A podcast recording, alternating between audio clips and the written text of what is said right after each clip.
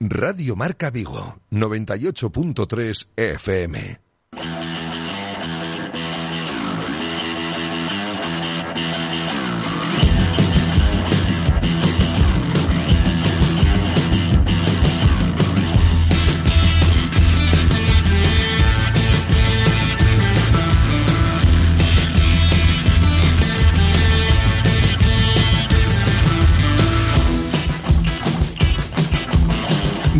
Marca Vigo.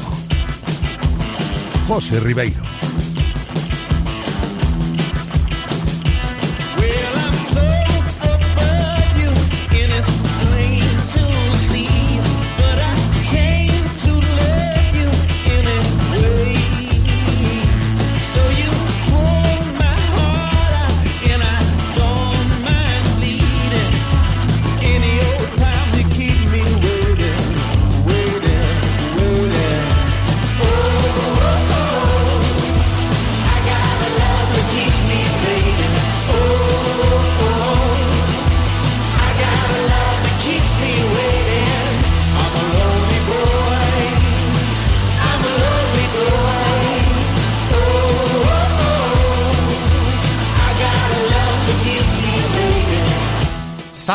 ¿Qué tal? Bienvenidos a Directo Marca Vigo. Es lunes 27 de septiembre, pero no es un lunes tan lunes, por eso de que esta noche juega el Celta. Es la una y seis minutos de la tarde, ya estamos dentro de la programación local de Radio Marca, pendientes de todo lo que pasa en torno al Real Club Celta y al deporte de Vigo y su comarca. Os lo contamos como siempre desde el 98.3 FM, desde la aplicación de Radio Marca Vigo y desde el enlace directo de la página web de Radio Marca Vigo, haciéndoos compañía hasta las 3 en punto de la tarde en esta franja horaria dedicada a la programación local. En cuanto al tiempo, aquí en la ciudad olívica, día medianamente gris, ¿eh? se mantendrá el cielo parcialmente cubierto durante todo el día, parece que no va a llover y las temperaturas se irán moviendo entre los 21 grados de máxima y los 14 de mínima.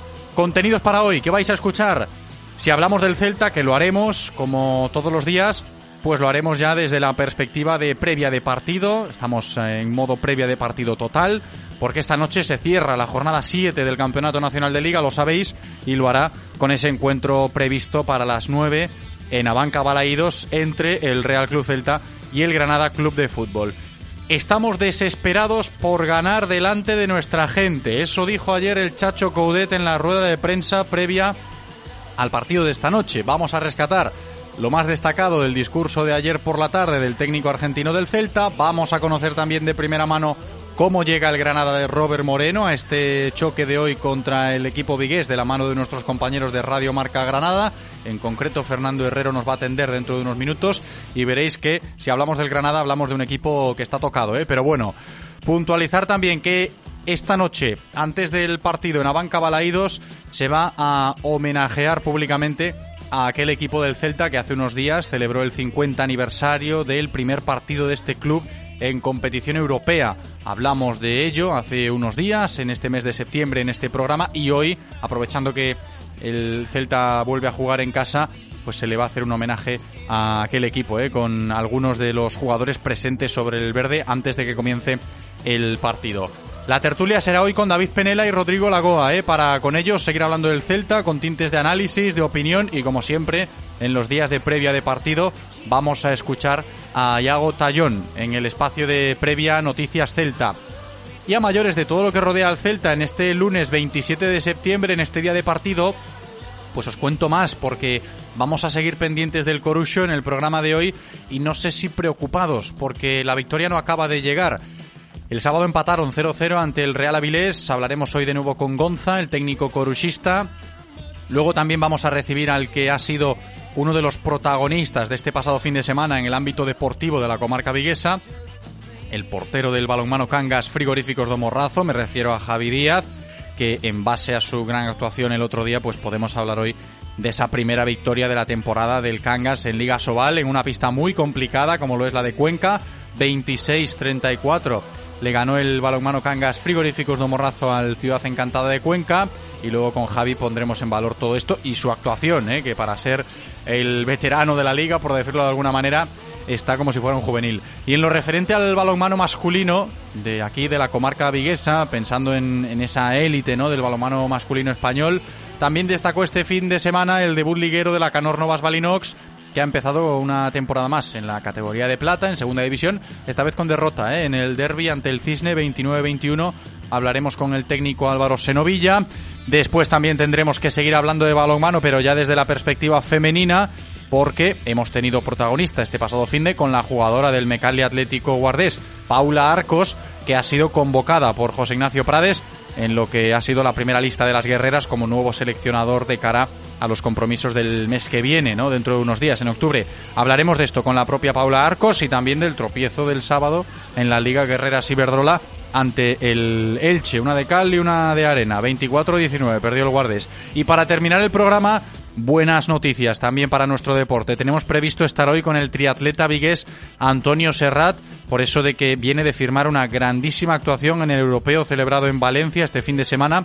Bronce, ¿eh? tercer puesto para Antonio Serrat, que tiene que estar tremendamente satisfecho. Luego nos lo va a contar. La 1 y 10 y ya hemos desglosado el menú. Espero que nos acompañéis y que participéis. Si queréis hacerlo, ya sabéis que aquí en Directo Marca Vigo sois todos bienvenidos. Vuestra opinión cuenta y mucho. Solo tenéis que coger el WhatsApp y mandarnos un mensaje, una nota de audio con vuestra opinión al 680 101 642. Nota de audio al 680 101 642. Y os escuchamos, ¿eh? Con lo que queráis decirnos. Estamos aquí pendientes de todas vuestras aportaciones.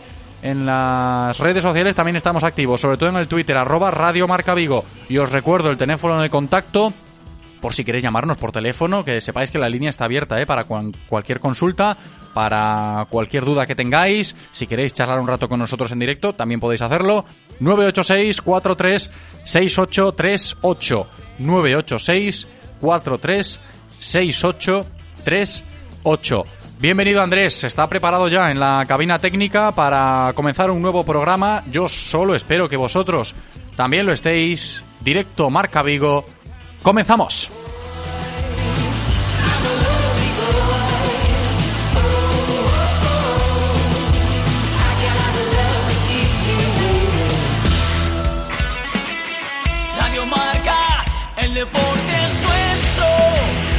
Radio Marca. Si pensamos en automóviles, hay fechas que marcan un antes y un después. 1909 nace Audi. 1916 nace BMW. 1926 nace Mercedes-Benz. 1982 nace Autorosas. Llegamos con la intención de ofrecerte la mejor experiencia automovilística con una amplia selección de marcas premium para que vivas y sientas la conducción. Autorosas. Ahora más que nunca seguimos apoyando el deporte vigués. Autorosas. Disfruta conduciendo. ¿Berlina etiqueta cero? ¿O coche familiar híbrido enchufable? ¿Un todoterreno cero emisiones quizá? Descubre la gama electrificada de BMW, la más completa, y disfruta de la máxima deportividad y de todas las ventajas del Plan Moves 3. Celta Motor, tu concesionario BMW en Vigo, Caldas, Pontevedra y Lalín. ¿Quieres dar tu opinión en Radio Marca Vigo?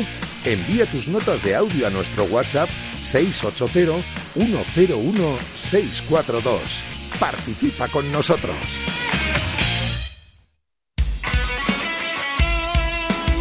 Radio Marca se emociona.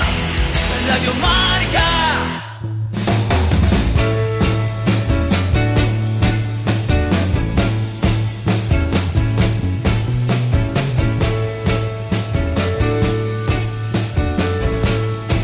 Directo Marca Vigo.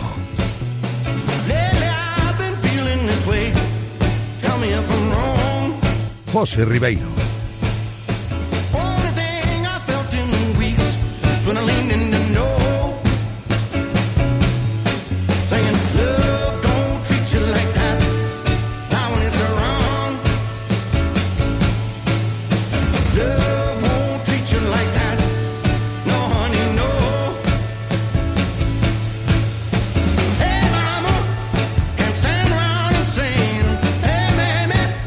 Camino de la una y cuarto de la tarde, estáis escuchando Radio Marca Vigo, programación local, estamos en marcha aquí en directo Marca Vigo ya para hablar del Real Club Celta. Vamos a empezar por ahí, vamos a abordar toda la actualidad del conjunto celeste.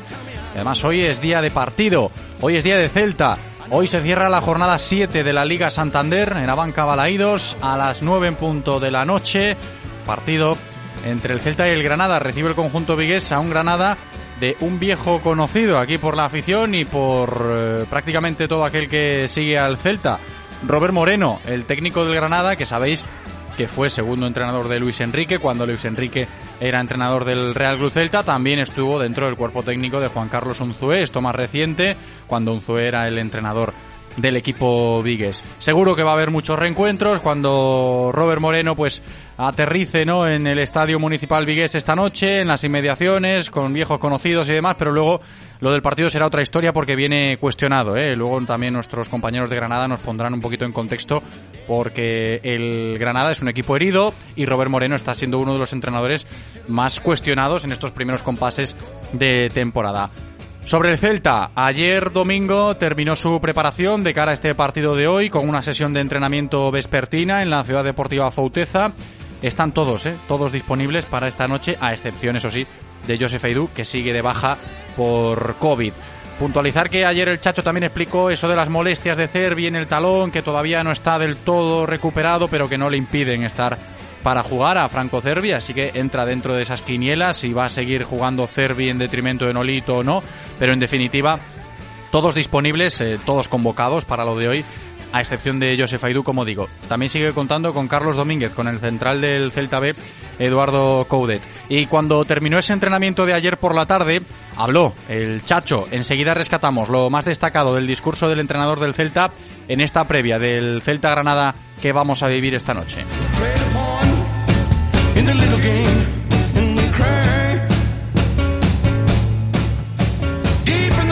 Y Creo que nos dejó un titular bastante claro, ¿eh? Eduardo Coudet, ayer en esa rueda de prensa protocolaria antes del partido contra el Granada. Eh, Lo habéis escuchado en la propia rueda de prensa ayer por la tarde y si no lo vamos a rescatar ahora porque también se puede leer en los periódicos eh, del día de hoy esa desesperación, ¿no? Que parece que tiene el equipo por ganar delante de su gente. Y lo dijo bastante, bastante claro ayer el Chacho, muy explícito, que están desesperados ¿eh? por, por ganar, están deseando ganar de una vez por todas delante del público hace mucho tiempo, muchísimo, ¿eh? antes de la pandemia, antes del confinamiento mayúsculo que tuvimos en 2020, ¿no? que, que el público de Abanca Balaídos no ve ganar a su equipo en su estadio y por ahí fueron un poco esas palabras de Eduardo Coudet en la tarde de ayer. La verdad que lo de la gente el otro día con Cádiz fue, fue impresionante porque irnos 0-2 eh, eh, no- nos empujó, no- nos hizo generar un montón de cosas. Eh, la verdad, en lo personal, todo lo que fue la grada de Río fue impresionante porque lo, lo escuchaba desde atrás, ¿no es cierto? No- nos llevaron y, el equipo creo que respondió, si bien no en el resultado, respondió y, lo que siempre digo, si hay algo particular acá eh, en, el Celta es que la gente agradece, agradece cuando, cuando te brindás, cuando este, te va vacío y bueno, no, no nos alcanzó, ¿no es cierto? Pero, pero bueno, este, la realidad es que estamos desesperados por porque nuestra gente no vea, no vea ganar en casa. Ahí está, ¿eh? lo que dijo Coudet ayer, lo que está comentando todo el mundo en el día de hoy, esa desesperación, desde el buen sentido, lo entendemos, lógicamente, que tiene este equipo por ganar. Están deseándolo, ¿eh? conseguir la victoria. Además, eh, más si cabe, después de el último triunfo del equipo, el primero de esta temporada, en el último partido contra el Levante. A ver si llega, ¿no? Esa segunda victoria consecutiva y la primera en casa esta noche contra el Granada, como decía Coudet, sabe también el Chacho y creo que lo sabe también todo el mundo que el Celta esta noche va a tener enfrente a un rival que está tocado, sobre todo pensando en las cosas que tendrá en su cabeza el técnico del equipo nazarí sobre Robert Moreno, ¿no? Le, preguntaban a Eduardo Coudet y respondía esto.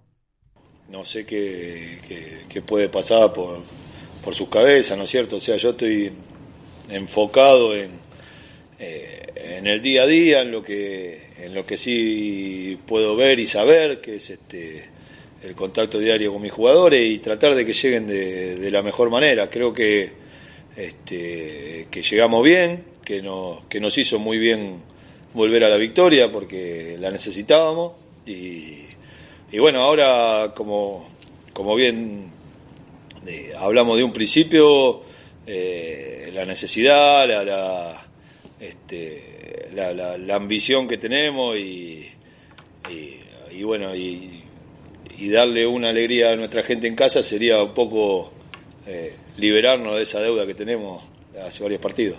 Fijaos que vuelve a incidir en esto, ¿eh? de darle una alegría a la gente esta noche. Tiene ganas el técnico argentino de, de hacerlo y cuando aparece lo de Robert Moreno y las dudas, lo esquiva, ¿no? centrándose única y exclusivamente en lo que puede hacer el Celta. De hecho, vamos a escuchar ahora lo que dijo Coudet ayer sobre una cuestión muy concreta y que creo que está marcando el inicio de temporada de este equipo, ¿no? De- del Real Club Celta. Que sí, que se ha ganado ya, lo hemos comentado estos últimos días en las tertulias, sobre todo a lo largo de la semana pasada que por fin se consiguió la victoria, pero que todavía no está del todo formado o estructurado este equipo a nivel futbolístico porque hay dudas, ¿no? Todavía a la hora de eh, crear juego, a la hora de ver a un Celta mucho más eh, reconocible en, en unas fases del partido que quizás el año pasado eran más eh, propensas, ¿no? Para ver ese juego de Coudet y por eso estaba el personal muy contento. No así este año, a pesar, insisto, de la victoria y de la cuestión directa, ¿no? Que se le plantea ayer al Chacho sobre cuánto tiempo falta o cuánto cree él que le queda al Real Club Celta para llegar a ese estado óptimo que todos eh, sabemos que puede tener. Mira, creo que, podemos podemos dar este, mucho más. Ahora la- el análisis, eh, bueno, ahora que nos tocó ganar, porque muchas veces es difícil defender de un análisis cuando te toca perder, ¿no es cierto? Pero creo que no, no, no merecíamos eh, sufrir tanto o esperar tanto tiempo para una victoria, porque hubo muchos partidos que, que la merecíamos y no pudimos eh, quedarnos con los tres puntos. Eh, de hecho, bueno, escuchaba lo del entrenador, de Robert, y, eh, y lo decía él, ¿no es cierto? Había analizado los, últimos tres juegos de, eh, del Celta y no había merecido perder en ninguno. Pero bueno, cuando no te toca ganar es, difícil sostener un análisis, ¿no es cierto? Eh, y, bueno, y todos queremos, todos queremos ganar. Ahora que el equipo puede dar mucha más, seguramente hemos competido de, de muy buena forma en todos los juegos, salvo el de Osasuna, que siempre lo resalto porque no, no me, no me gustó como, como hemos jugado, pero en todo lo demás hemos sido competitivos sin tener aún eh, a todo en su mejor nivel individual. Entonces buscamos el mejor nivel individual y, y seguir creciendo, pero, pero me parece que, que todavía tenemos mucho por dar. Todavía tiene mucho que ofrecer este Real Cruz Celta, lo pensamos todos y lo dice Coudet en esta previa del Celta Granada de esta noche. Por último, del discurso de ayer del Chacho, nos vamos a quedar con lo que piensa si se habla del rival sobre el Granada. Bueno, tiene, tiene muchas virtudes muy buenas, por eso resaltaba también que, que tiene un gran plantel, ¿no es cierto? O jugadores de mucha jerarquía, jugadores muy buenos, y, y bueno, tomaremos lo- los recaudos necesarios que creemos, pero, pero no, no nos podemos desviar de, lo nuestro, de, nuestra responsabilidad, de todo lo que tenemos que, eh, que hacer bien y generar.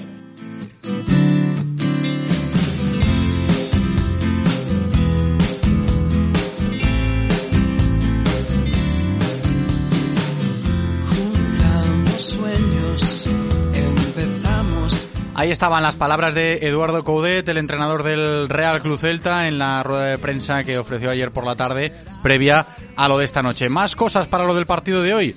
Homenaje a aquel equipo del Celta que jugó por primera vez un encuentro en competición europea hace 50 años. Ya hace unos días en este programa eh, celebrábamos ese momento, ese aniversario y eh, que sepáis que antes del partido de esta noche entre el Celta y el Granada en Abanca Balaídos, pues recibirán los integrantes de aquel equipo un homenaje públicamente por parte del club, los Manolo Rodríguez, Juan Fernández, Paco Doblas, Lezcano, Luis Villar o Fernando Rodilla, pues son historia de este club y como digo, esta noche aquel Celta de principios de los 70 dirigido por Juan Arza será homenajeado sobre el césped de Abanca Balaidos en los prolegómenos del partido contra el Granada.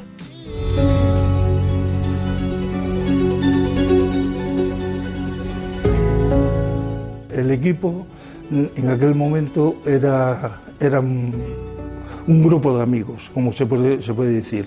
Así conseguimos lo que hemos conseguido. Éramos la mayoría chavales, por eso que nos ayudábamos muchos y corríamos demasiado.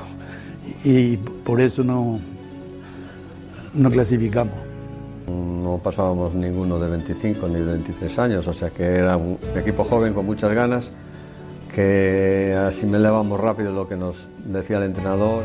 Quizás eh, teníamos el entrenador adecuado y, y después eh, pues era un buen equipo, que tenía buenos jugadores. Y se veía un equipo eh, que en el campo demostraba eso, muchísima unión, muchísima amistad, muchísimo compromiso de todos.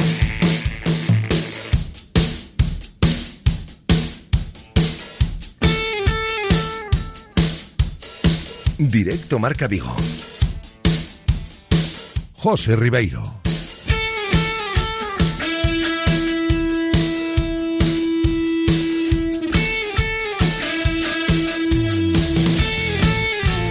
Que tenemos que seguir en directo Marca Vigo hablando de lo de esta noche en clave celta, por supuesto, de ese partido contra el Granada. Y ya sabéis que en este programa, antes de cada encuentro del Celta, nos gusta conocer bastante cómo llegan los rivales. Y lo hacemos de la mano de nuestros compañeros, por eso nos vamos ya hasta Granada para que Fernando Herrero, desde Radio Marca Granada, nos ponga un poquito al día hablando del equipo de Robert Moreno. Fernando, ¿qué tal? Hola compañeros, ¿qué tal? Muy buenas tardes. Muy buenas. Eh, no van las aguas tranquilas, ¿no? Por el río del conjunto nazarí.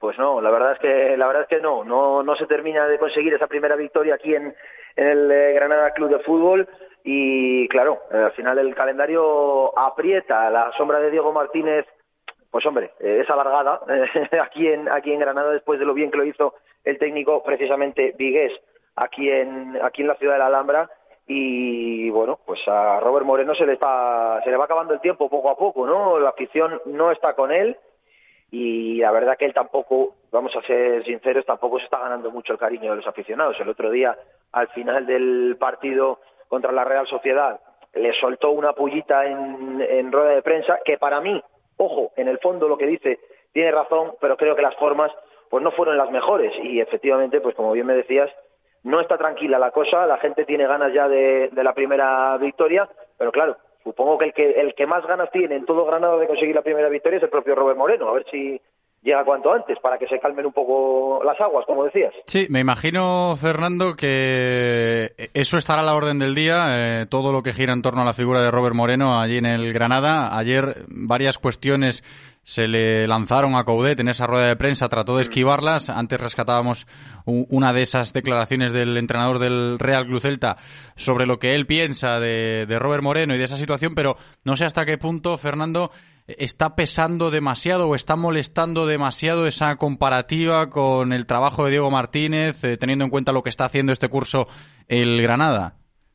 Pues yo creo que pesa mucho, pesa mucho y, no le hace un favor a nadie realmente, porque aquí la, afición supongo que lo que quiere es ver ganar a, su equipo y creo que, pues hombre, pitar al entrenador en la jornada número cuatro, uh, por mucho que, por muy bien que lo hiciera el anterior, pues no tiene mucho, no tiene mucho sentido, creo, ¿no? Si, si los aficionados lo que, realmente quieren es ver ganar a su equipo, pues no tiene sentido que, que, le- que piten al entrenador, al que ahora mismo es su entrenador, pues desde la jornada número cuatro aquí contra el contra el Betis antes de comenzar el partido ya se le ya se le pitó a Robert Moreno por bueno pues, pues por, porque no no está consiguiendo los resultados o lo que sea pero eh, creo como digo que, que, bueno pues que, que no es el- la mejor manera no de, de calmar un poco la situación y darle tranquilidad para trabajar. Así que bueno, pues eh, ahí está, mucha gente pidiendo la dimisión o, o la destitución por parte de, de la directiva, otros incluso pidiendo que vuelva Diego, cosa que ya te anticipo, no va a ocurrir, por mucho que Diego, que Robert saliera del, del club, pues bueno, pues eh, así está la cosa. Sí, complicada, ¿eh? A nivel de sensaciones en el Granada Club de Fútbol, que esta noche pues va a jugar aquí en Vigo en la banca Balaidos contra el Celta. No sé, Fernando, si lejos de esa presión que tiene el equipo nazarí jugando como local, pues eh, se puede encontrar más cómodo para lo de hoy, ¿no? Desde la perspectiva de visitante, ¿cómo lo ves tú a este Granada? Pues yo lo veo totalmente así. Fíjate, el otro día en el Camp Nou a punto estuvo de lograr la primera victoria del año, no lo consiguió, pero bueno, se quedó apenas a dos minutos, ¿no? De, de conseguir esa, esa primera victoria. Si no llegase por el gol de Areujo, así hubiera, así hubiera sido.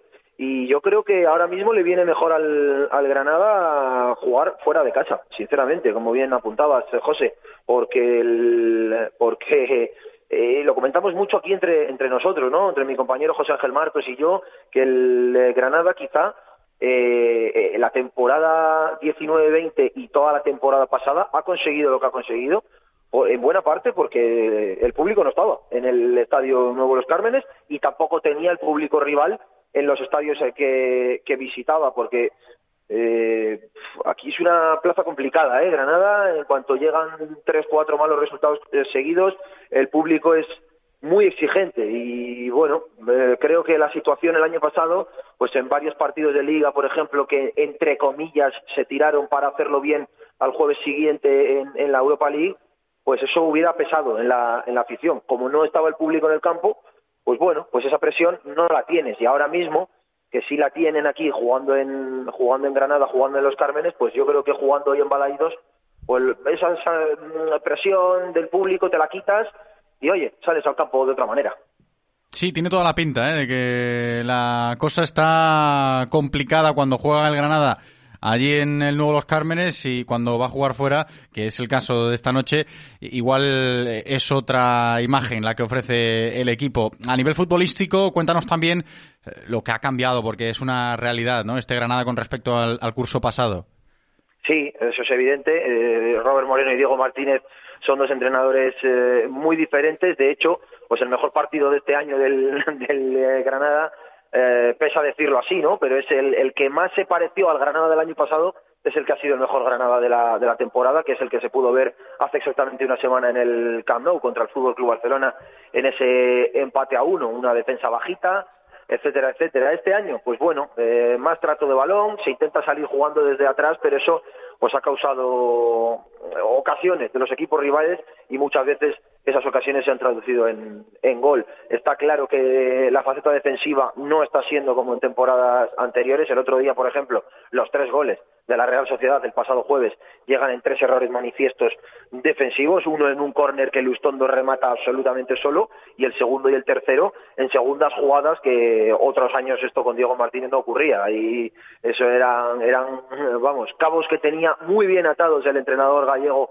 del, del Granada, el ya ex entrenador obviamente, y eso es algo que tiene que corregir el Granada esta temporada si quiere si quiere Robert Moreno seguir en el, en el puesto, porque le está costando muchos goles esa, esa situación defensiva. Y bueno, luego, como te digo, de medio campo para arriba, pues sí, parece un Granada más alegre, un Granada que le gusta más el, trato del balón en vez de transiciones rápidas, aunque es verdad que también ha conseguido goles en la temporada, como por ejemplo el día de Valencia o el día del, del Betis, en esas eh, contras rápidas. ¿eh? O sea que un Granada que, bueno, tiene varias. Eh, varias facetas, varias caras. Sí, ¿tú crees que para esta noche veremos eh, esa faceta contragolpeadora del Granada con bloque bajo o quizás contra el Celta eh, se ajuste más a, a, lo que en teoría quiere Robert Moreno de tratar de dominar la pelota y, y, ser el equipo dominador? Hombre, yo creo que es un puede ser un partido vistoso, ¿no? Porque son dos equipos que, como digo, tienen esa, esa faceta. Bien pueden claro. tratar el balón o bien pueden contragolpear muy rápido, porque es verdad que el Celta también tiene gente muy rápida y muy vertical en la zona de, ataque, al igual que el Granada, ¿no? Con los Machis, Rochina, Luis Suárez, son jugadores también pues muy verticales, muy muy rápidos de medio campo para arriba y son son equipos creo eh, que en lo individual pueden asemejarse bastante, ¿no? En, en, en eso, en, en, el tipo de jugador que tiene eh, de medio campo para para arriba. Eh, pero bueno, uh -huh. pues habrá que ver que, que la, cuál es la intención también de, de Cudet y de y de Moreno en la en la noche de hoy eh, en principio, hombre, eh, el protagonismo le, le debería tocar al, al, local, ¿no? En el día de hoy, que es el, el Celta de Vigo, eso se asume eh, a priori como algo natural. Habrá que ver cómo evoluciona el partido, porque sí que es verdad que Robert, menos el día del Barça, ha querido el balón en todos los partidos. Otra cosa es que el rival se lo haya permitido o no. Claro, por eso es una cuestión interesante a tratar, ¿eh? Y hay que tenerlo en cuenta. Fernando, ¿muy mermado este Granada a nivel de efectivos para lo de hoy o no? No, que va, solamente una baja, la de Yaneteki, el centrocampista camerunés que se lesionaba pues, precisamente en el Camp Nou hace una semana, tampoco estuvo obviamente el jueves contra la Real Sociedad, el resto están todos, eh, los 22 hombres que han viajado hasta, hasta Vigo en el día de hoy, a los que se suma el eh, canterano Raúl Torrente, que hace poquito renovaba su contrato con el Granada hasta el año 2024, así que 23 jugadores que forman esa convocatoria de, de, Robert Moreno, 22 de la primera plantilla y el canterano, como digo, Raúl Torrente. Y ya por último, a esta hora de la tarde, ¿te sale el 11 de Robert Moreno para esta noche? Bueno, lo puedo intentar, ¿eh? Lo que pasa es que Robert Moreno está rotando mucho en las últimas jornadas. Fíjate, el partido del Betis al del eh, Camp Nou eh, hubo ocho cambios, creo, y del del Camp Nou, al del jueves de la semana pasada, hubo siete. Vamos a intentarlo, pero... Complicado, por eso te lo decía, ¿eh? Creo que va a estar complicado, pero bueno, lo vamos a intentar. Creo que va a repetir Maximiano en la portería, el, el portero portugués, porque lo está haciendo realmente bien en la, desde que debutó. Eh, lateral derecho para Kini, vamos a decir que regresa al cordobés a la titularidad, lateral izquierdo para Escudero, que lo hizo muy bien en el Camp Nou y no jugó contra la Real Sociedad, pareja de centrales el peruano Abraham y el eh, portugués Domingos Duarte, por delante la triple M, de Maxim Gonalons, Montoro y Milla, y arriba vamos a decir eh, Darwin Machis, Rochina y Luis Suárez.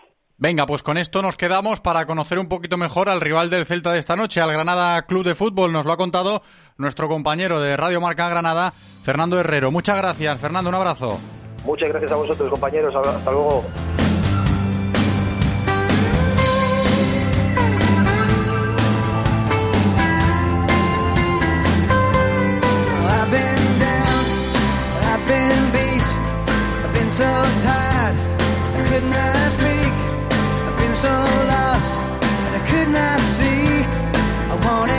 Es la una y 36 minutos de la tarde, seguimos dándole forma al programa de hoy en base a lo del partido del Celta de esta noche. ¿eh? Celta-Granada a las 9 en Abanca Balaidos, os lo vamos a contar todo en el marcador de Radio Marca, a ver si nos lo pasamos bien hoy por la noche y le ponemos la guinda este lunes de fútbol. La tertulia, claro que sí, como siempre, en directo Marca Vigo con nuestros colaboradores para seguir hablando del Celta con tintes de análisis, de opinión y ese respaldo ¿eh? de Rodi Motor Services. Rodi Motor Services patrocina la tertulia del Celta.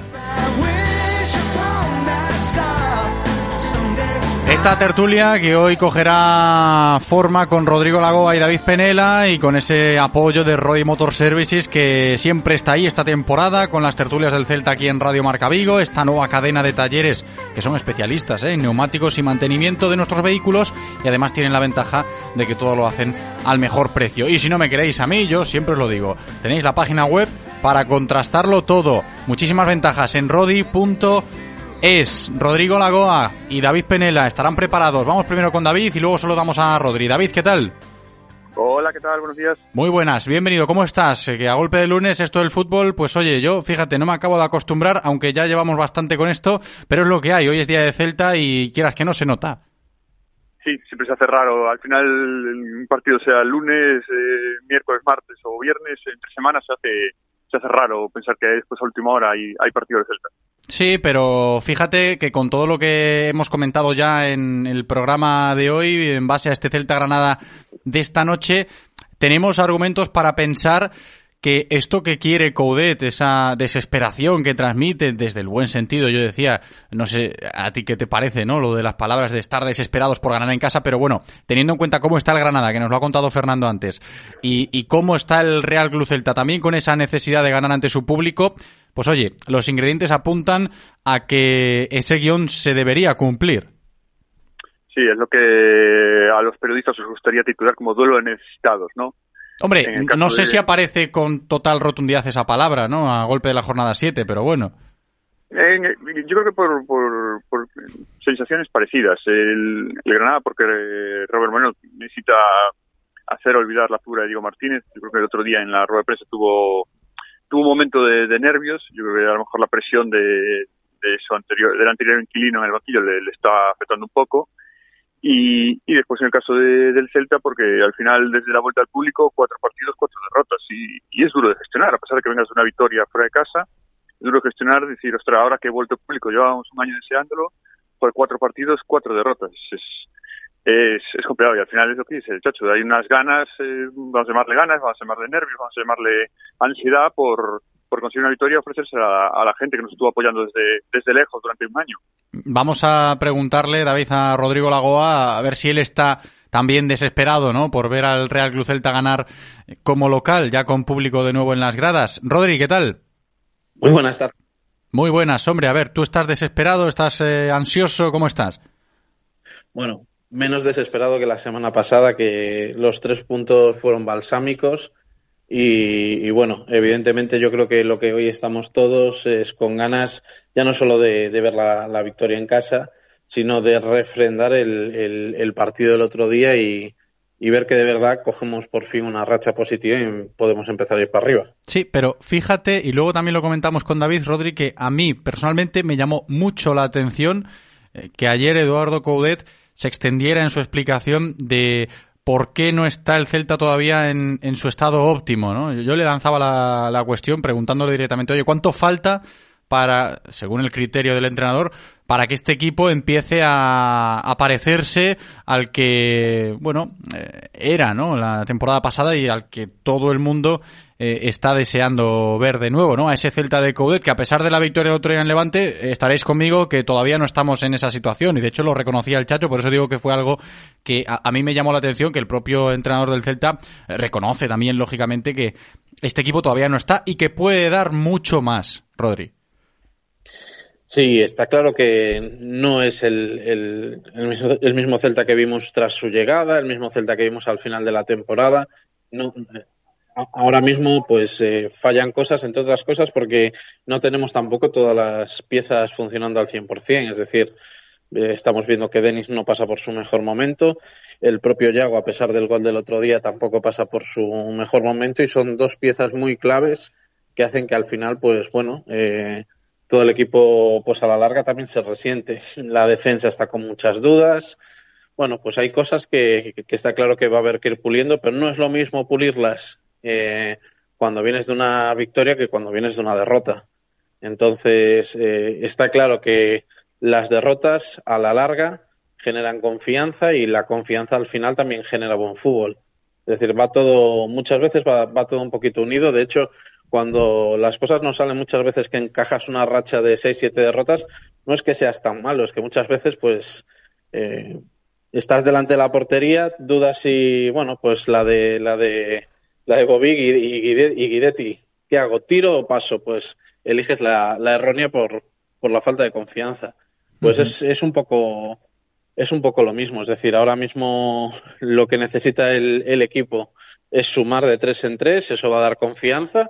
Y está claro que este equipo sabe jugar porque ya lo demostró la, temporada pasada, que sabe jugar, que tiene capacidad, que es un equipo que tiene lucha, que tiene, que bueno, que se lo deja todo en el campo. Sabemos que el estilo de juego del Chacho es un, un equipo, una forma de juego que, que, bueno, juegas un poco a pecho descubierto, si te dan las cosas bien, bien, pero muchas veces dejas muchos huecos que, que te pueden perjudicar.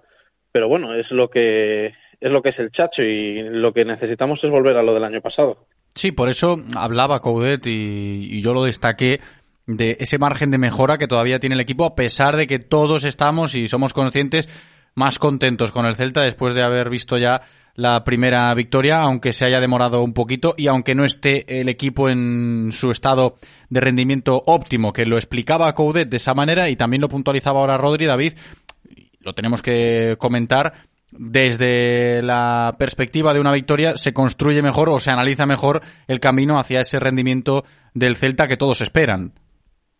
Sí, está claro, eh, lo decía Rodri, es mucho más fácil construir desde, desde las victorias, como el pasó el año pasado al Chacho, que desde las derrotas. También es cierto que muchas veces de, de malas rachas, y ahí está, ahí está la historia para comprobarlo, es difícil salir de una mala racha y el primer partido que ganas eh, cambiar el 180, por, 180 grados y convertir en un equipo que juega perfecto. Antes de las malas rachas sale poco a poco, primero con un partido pues a lo mejor como el de Levante que, que no mereces ganar, después un partido en el que ya tienes un poco más de confianza y ganas justo o apretado y el siguiente ya pues ya es con confianza, ya puedes jugar con mejor. Pues, eh, eso decía, es muy raro de una mala racha como la que tenía Celta, cuatro, cinco, seis partidos sin ganar, que te conviertas eh, en una semana o en tres días en, en el Barça de, de Guardiola. Por tanto, es, eh, es eso, lo que tiene que hacer este, este Celta es eh, recuperar confianza, recuperar sensaciones, recuperar juego y poco a poco sobre lo que está funcionando bien, eh, eh, afianzarse ahí y ir corrigiendo lo que no está saliendo. Lo que sí que hay que escapar un poco, no sé si estaréis conmigo, de ese discurso de el Celta puede jugar con la ansiedad del Granada porque viene quizás más necesitado, etcétera, etcétera. Mira que eh, yo me llevé personalmente un, un chasco importante cuando hablábamos de todo esto antes del partido contra el Cádiz, porque el Cádiz venía como venía y al final terminó ganando y el Celta no cumplió. Y claro, Robert Moreno, siendo entrenador del Granada, viene como viene, ¿no, Rodri? Pero ya estamos en sobreaviso esto, ¿eh? Esto hay que valorarlo. Bueno, la verdad que viene un poquito con, con la soga al cuello, pero eso nunca sabe si, si es bueno o si es malo, en realidad. Entonces, bueno, es un pequeño, un doble filo que tanto te sale bien como te sale mal. Pero está claro que no, le están saliendo las cosas como él pensaba. Y de hecho, bueno, el otro día tuvo una rueda de prensa un poquito salida de tono que tampoco creo le, que le haya ayudado mucho a trabajar esta semana.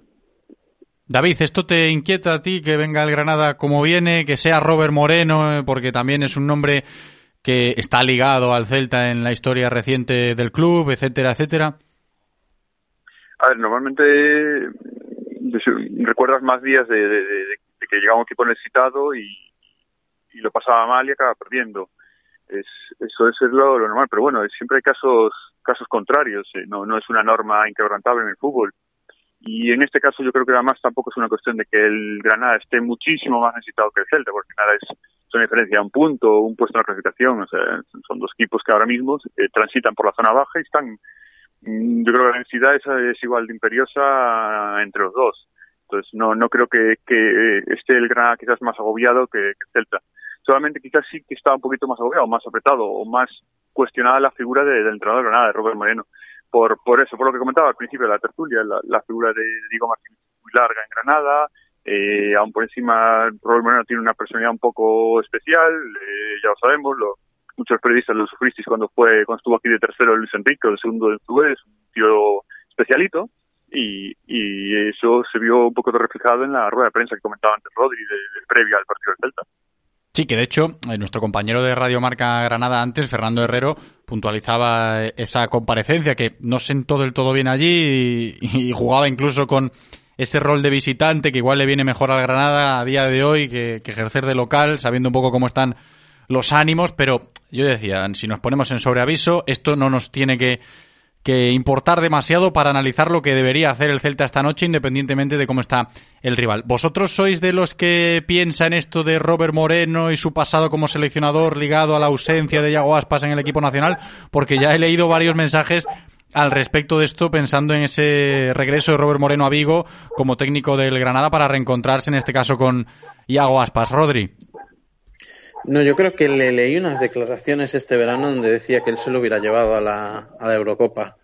Quizá, bueno, pues por llevar la contraria en esa guerra particular que tiene con, con Luis Enrique, pero bueno, no creo que no creo que bueno que vayan mucho por ahí los, los tiros. Pero bueno, eh, yo creo que de su paso por Vigo tampoco es que nos haya quedado un, un mal un mal recuerdo pero sí que bueno eh, lo que decía antes la rueda de prensa del otro día yo creo que va a hacer que las cosas salten un poquito en Granada que la gente no, no esté muy contenta por, por la más que nada por las formas de, de la rueda de prensa. Enseguida vamos a escuchar eh, audios de vosotros que nos estáis escuchando al otro lado, que ya sabéis que si estáis escuchando esta tertulia o este programa en cualquier momento podéis participar enviando vuestras opiniones a través de notas de audio al WhatsApp de Radio Marca Vigo, que es el 680-101-642, pero también conocemos la opinión de David al respecto de esto, que ha sido uno de los temas que en las últimas horas se ha comentado también, ¿no? Que viene Robert Moreno, que vuelve a Vigo Robert Moreno, que fue seleccionador, que Yago Aspas, pues está como está en esa relación con el combinado nacional eh, y esto, pues, oye, ha sido bastante comentado. No, yo no creo que, influya mucho. Al final, después con Luis Enrique tampoco fue a la selección, con lo cual puede ser que sea más otras cuestiones que no conocemos lo que puede llevar a que Yago no esté yendo con la selección, no una cuestión de, de, de, de la figura de Robert Moreno o de ahora de Luis Enrique. No creo que vaya por ahí. Pero eso más bien el, tema parece así como, como el, no sé si visteis el documental de, Michael Jordan en, Netflix, que parecía que encontraba cualquier mínimo resquicio de motivación en cualquier declaración, pues ojalá a Yago le sirva, pues eso, un poquito de, motivación extra para, para el partido de hoy. Sí, porque a Yago, quieras que no, y hay que decirlo, aunque suene feo, le hace falta, ¿no? Que siga ganando confianza en cualquier resquicio, lo que sea para que Yago siga creciendo a nivel de rendimiento y dejemos un poco de hablar de lo que estábamos hablando antes de la jornada 6 de este campeonato, ¿no? De que el Celta no arranca, el Celta no sé qué, el Celta no sé cuánto, y siempre estaba el asterisco de ya, pero Iago Aspas tampoco está, no lo veo, no está fino. El otro día marca un golazo y yo ya lo dije en el postpartido y a lo largo de la semana pasada también. Bienvenido sea ese gol de Iago porque en esa acción, justo en esa acción, todos vimos al Iago Aspas que que queremos, ¿no? Y que deseamos y que sabemos que puede, que puede ofrecer ese tipo de acciones determinantes porque es un pedazo de futbolista. Y a partir de ahí, pues, a encontrar esos resquicios de confianza que decía David para que el Celta siga mejorando al mismo tiempo que lo va haciendo su estrella, que es Yago Aspas, Rodri. Sí, sin duda. Es decir, sabemos que muchas veces cuando el equipo no carbura con tal de que de que Yago lleve la batuta muchas veces nos ha servido para llevarnos los tres puntos, para rascar uno, porque al final, bueno, hablamos yo creo que de uno de los jugadores más determinantes de los últimos 20 años del fútbol español, pero sin duda además. Entonces, cuando Yago está bien se nota y cuando no está bien, pues tenemos, ahí es cuando los otros 10 tienen que remar para que se note menos y que esos pequeños, bueno, el, golazo del otro día, por ejemplo, le vaya dando confianza y poco a poco. Ya sabemos que no es la primera vez que a Yago le cuesta arrancar una temporada y que después en el momento que, que mete primera, pues va, va todo seguido. Entonces, bueno, nos queda confiarnos, sabemos que, que Yago por esfuerzo nunca, nunca va a ser y, y, solo queda pues eso, que arranque de una vez esa buena racha de esta temporada, porque bueno, yo soy de los que confía en que esta temporada va a volver a pasar de los 10-12 goles y, va a volver a, a seguir siendo pues el, la estrella del Celta. Sí, el Yago de siempre, ¿no? Que aunque vayan pasando los años, a la gente todavía le cuesta pensar en ese Yago que no es importante, que ya no es el de antes, etcétera, etcétera, aunque aparezcan esos momentos de bueno, carburación, dejémoslo ahí en, en, la estrella de este equipo, que también le puede servir al propio Yago Aspas el discurso que aplicamos al global, ¿no? De, desde una victoria, pues se puede trabajar con más confianza, con más alegría para que lleguen más.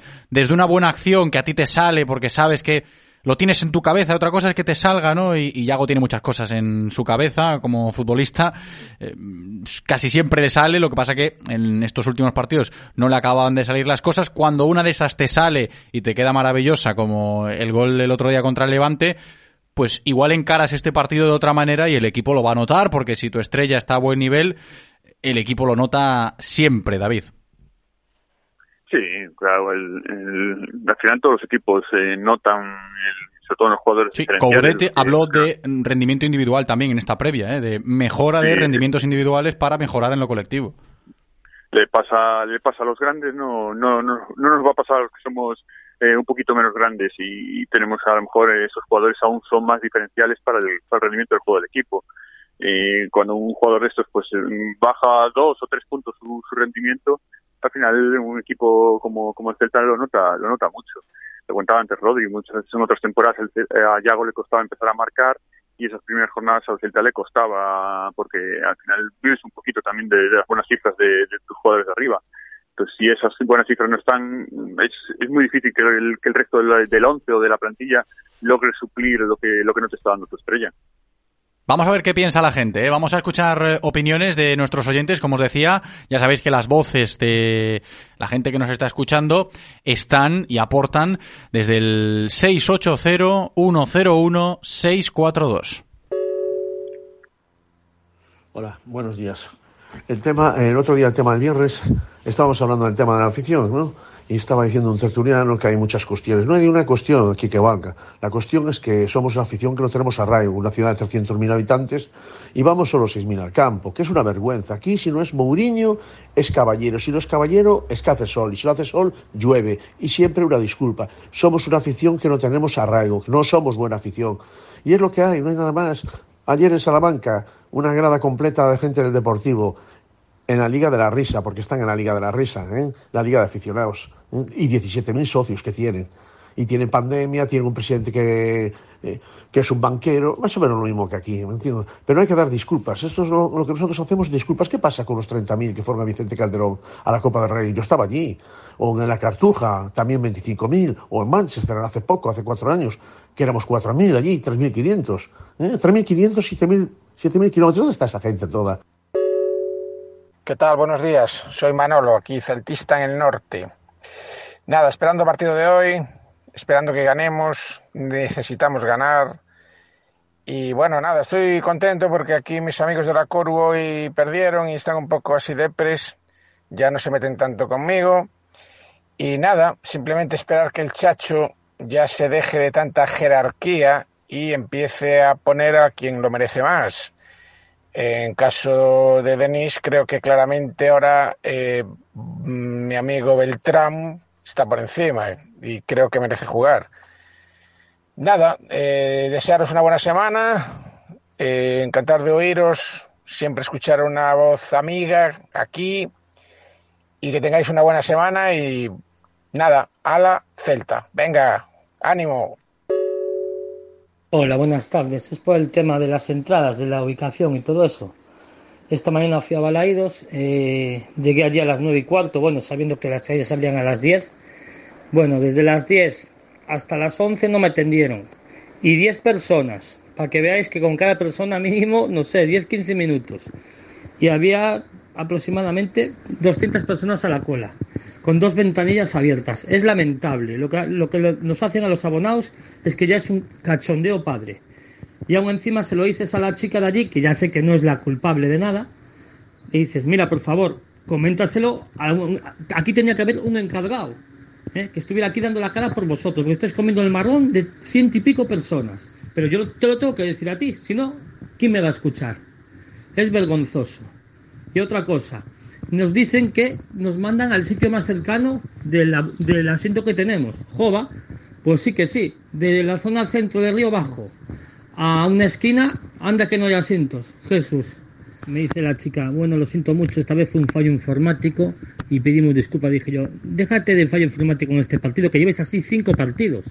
¿eh? El, el último partido con el Betis de la temporada pasada y estos cuatro. O sea, a mí siempre de la zona centro, ¿eh? de Río Bajo, a una, a, a una esquina, 140, 180, aproximadamente todos los partidos así.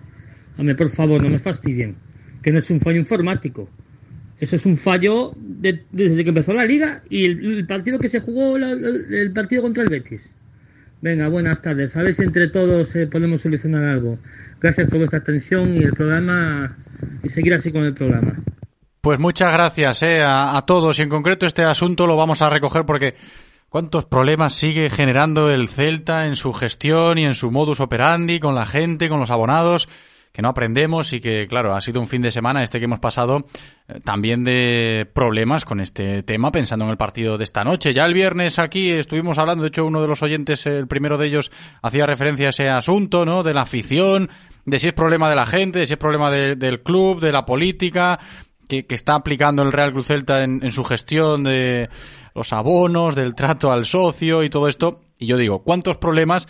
Porque es la realidad. Coudet habló mucho de esa afición, ¿no? Del Real Cruz Celta que a él le encanta, cómo apoya, claro que apoya, ¿no? Los que van al estadio. Luego hay otros que están muy, muy, muy, muy, muy, muy, muy cabreados. Y esto hay que comentarlo también en la previa de un nuevo partido en casa, porque quieras que no, insisto, ha marcado el, el fin de semana con esto de las entradas que salieron a la venta, los socios que no habían pedido su entrada, que luego se encuentran con que eh, tien- tendrían que pagarla, rectifica un poco el Celta con la gente que se quejaba que le asignaban otro asiento que no era el suyo. Hasta el día de hoy, pues eh, las taquillas están ahí para atender, pero cuando vas allí pasa lo que nos cuenta este oyente. En fin, eh, es un asunto para abordar también en el día de hoy y lo hacemos, David. Sí, a ver, es una cuestión de abonado es, un- es multifactorial, no, no es una razón solo la que pueda explicar el- eh, las razones de, de por qué acude poca gente o por qué no han renovado tras la pandemia todos los que estaban antes. Son muchos factores que, que influyen en ello. De luego es yo es muy fácil mirar a otros lugares que sí que está funcionando, pero también hay otros cientos de lugares donde donde está pasando tres cuartos lo mismo. En Valencia no, no logran ir ni la mitad del aforo que tienen disponible. Primera En el Bernabéu, el primer partido con el Celta, acabaron vendiendo entradas a- al público. Y mira que tiene, no tendrá abonados, eh, socios en Madrid entre socio abonado y socio no abonado. Y acabaron vendiendo entradas en taquilla.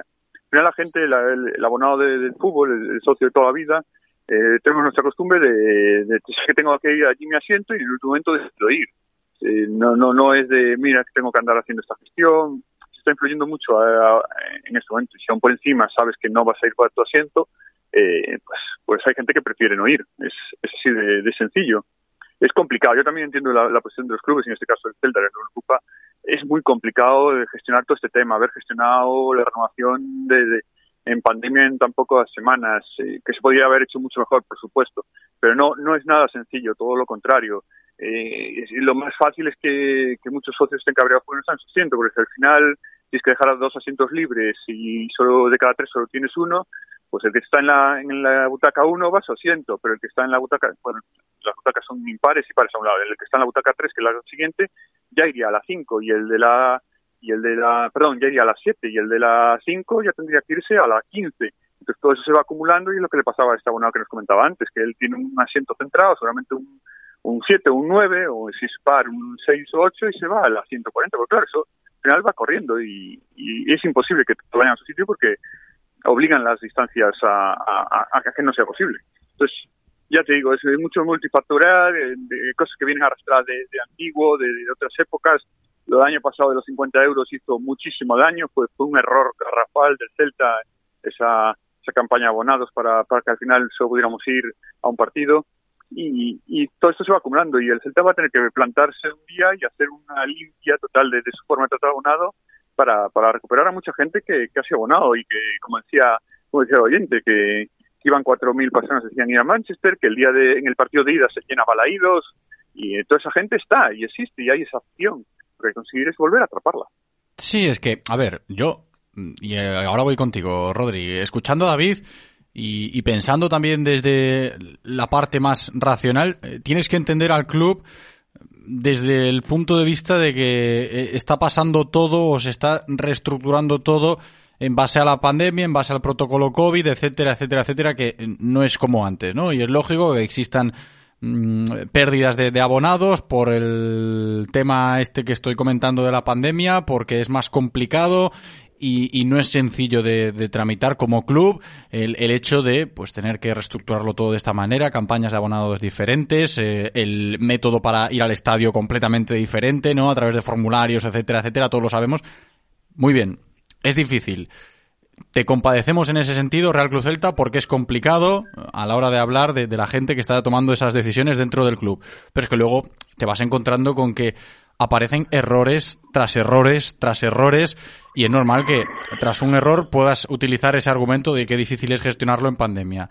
Tras otro error, qué difícil es en los tiempos que corren. Al tercer error dices tú, pues me estoy calentando un poquito. Ya cuando pasan muchas cosas, ¿no? Que tienen que ver con el trato al abonado y son muchos los testimonios que van más hacia la dirección de, mira, eh, me divorcio de ti porque estoy hasta las narices, soy del Celta, pero no me gusta cómo me estás tratando, lo veo desde mi casa y cada vez tenemos más eh, problemas de este estilo y son problemas, ¿no? Que al fin y al cabo hay que abordar, que está muy bien que el Celta gane y que las sensaciones sean mejores a nivel de fútbol, de resultados, pero es que es un poco triste estar hablando también de que cada vez va menos gente a Banca Balaídos y que yo entiendo que sea por eh, lo de la pandemia, porque el estadio está en obras. Ha- Hay muchas excusas, que no son excusas, que son realidades que amparan al Celta en este sentido. Pero hay otras que no lo son y parece que no se dan cuenta ¿no? De, de lo que está pasando, no son capaces de contentar a toda esa gente que está muy enfadada, Rodri.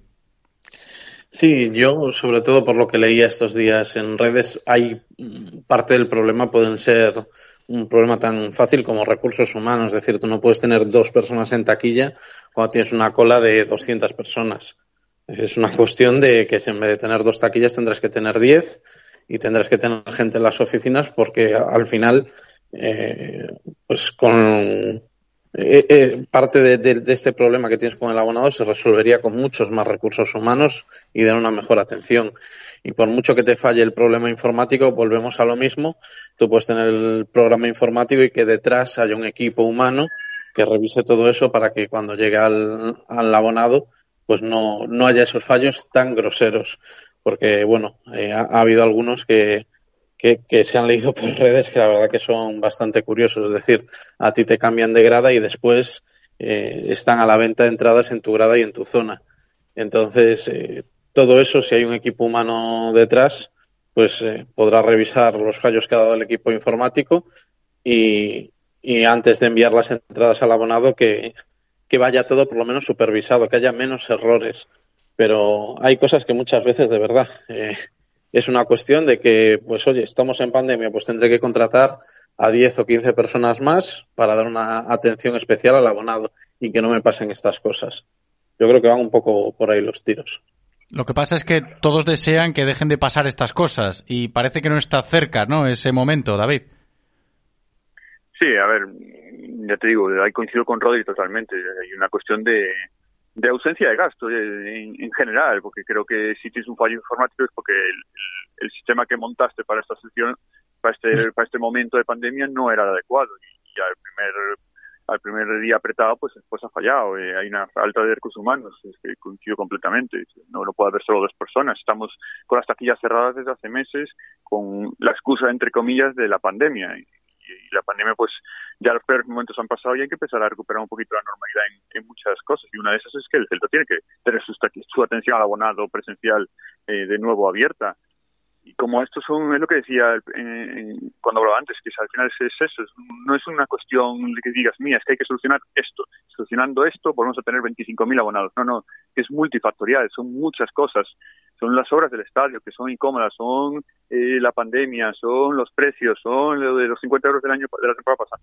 Son tantas cosas que no, no, no puedes decir solo una, porque para un abonado que ha dejado será por culpa de lo primero, para otro por culpa de lo segundo, para otro por culpa de lo primero y de lo segundo.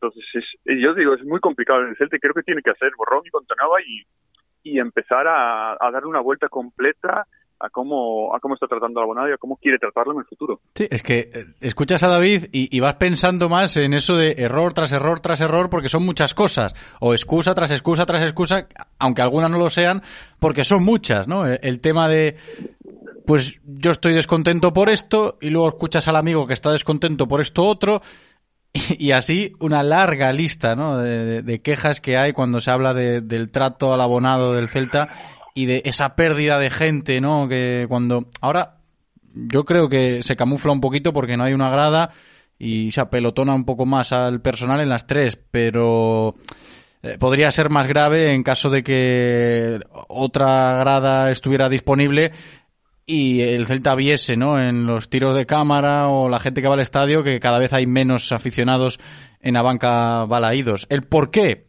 Es la pregunta que se hace todo el mundo y que cada uno tiene su, su respuesta. Por eso que lo que dice David no está nada lejos de la realidad o de la gravedad que tiene el Real Cruz Celta con este problema porque no se soluciona de la noche a la mañana encontrando un caso concreto. Ah, pasa esto, pues vamos a hacer esto para solucionarlo. Pero es que es como una metástasis, ¿no? de- de- del problema que se ha generado aquí, Rodri. Sí, eh, está claro que ellos mismos deberían de estar identificando que tienen un problema grave con el aficionado, que no terminan de llegar. Eh, trataron de solucionarlo con la campaña de esta temporada que pensaron que, bueno que iba a curar parte de las heridas, pero al final eh, es lo que dice David, es una tras otra y yo creo que quizá ha llegado el momento en el que frenen en seco y se replanteen una, una nueva una nueva estrategia ya a largo plazo para bueno eso precisamente llegar más fácil al aficionado. Insisto lo que decía antes que al final ya no es solo por lo de ahora sino que también cuando fue el proceso de renovación veías mucha gente que decía que era muy difícil contactar con, con el club cuando surgía algún problema alguna duda y al final muchas veces lo único que, que se trata, insisto, es de un problema de recursos humanos, de tener que sea fácil poder hablar con, con una persona y que no todo sea a través de emails, que muchas veces tardan en contestarte y demás. Entonces, bueno, eh, creo que va siendo el momento de que identifiquen este problema como grave y que intenten alinearse lo máximo posible con el aficionado, que al final es, es tu club. Tu club no deja de ser, por mucho que tú seas propietario, sin tus aficionados no eres nada. A ver esta noche, ¿eh? la imagen en el graderío del Municipal Vigués, cómo es. Ya la última referencia que tuvimos generó polémica, por eso de que la ley ahora mismo, con lo del porcentaje de aforo, permite que sean 10.000 los aficionados que estén en la banca balaídos tal y como están las cosas y en el último partido en casa pues 6.000 y poco eran, ¿no? Veremos esta noche cómo está este asunto de la afición del Celta en ese encuentro contra el Granada del cual vamos a seguir hablando en la guinda, en la previa de Noticias Celta con los pronósticos de Yago Tallón. Antes cerramos la tertulia y nos despedimos de David Penela. Muchas gracias, David. Un abrazo muy grande. Un abrazo a todos. Y de Rodrigo Lagoa. Rodri, gracias también. Un abrazo. Fuerte abrazo.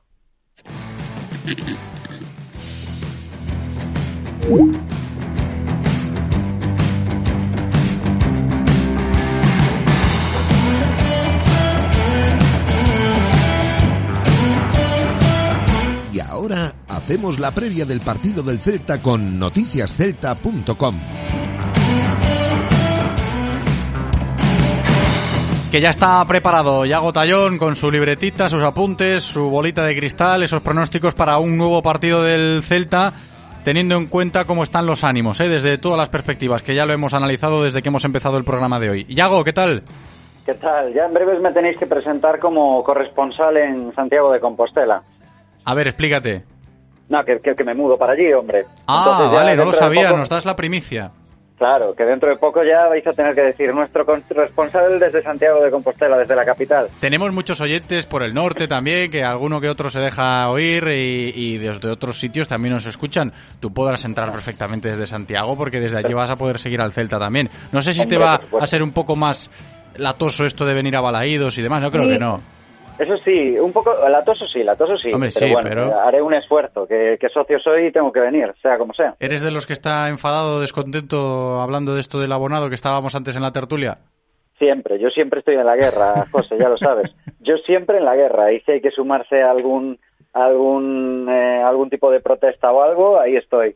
Eh, y lo que sí, eh, yendo un poco hacia el tema del partido, sí que es cierto que, que bueno, eh, hablábamos de preocupaciones las últimas semanas, ¿no? De nivel de preocupación. Yo te decía que había subido del 1 al 3 con el tema del Cádiz.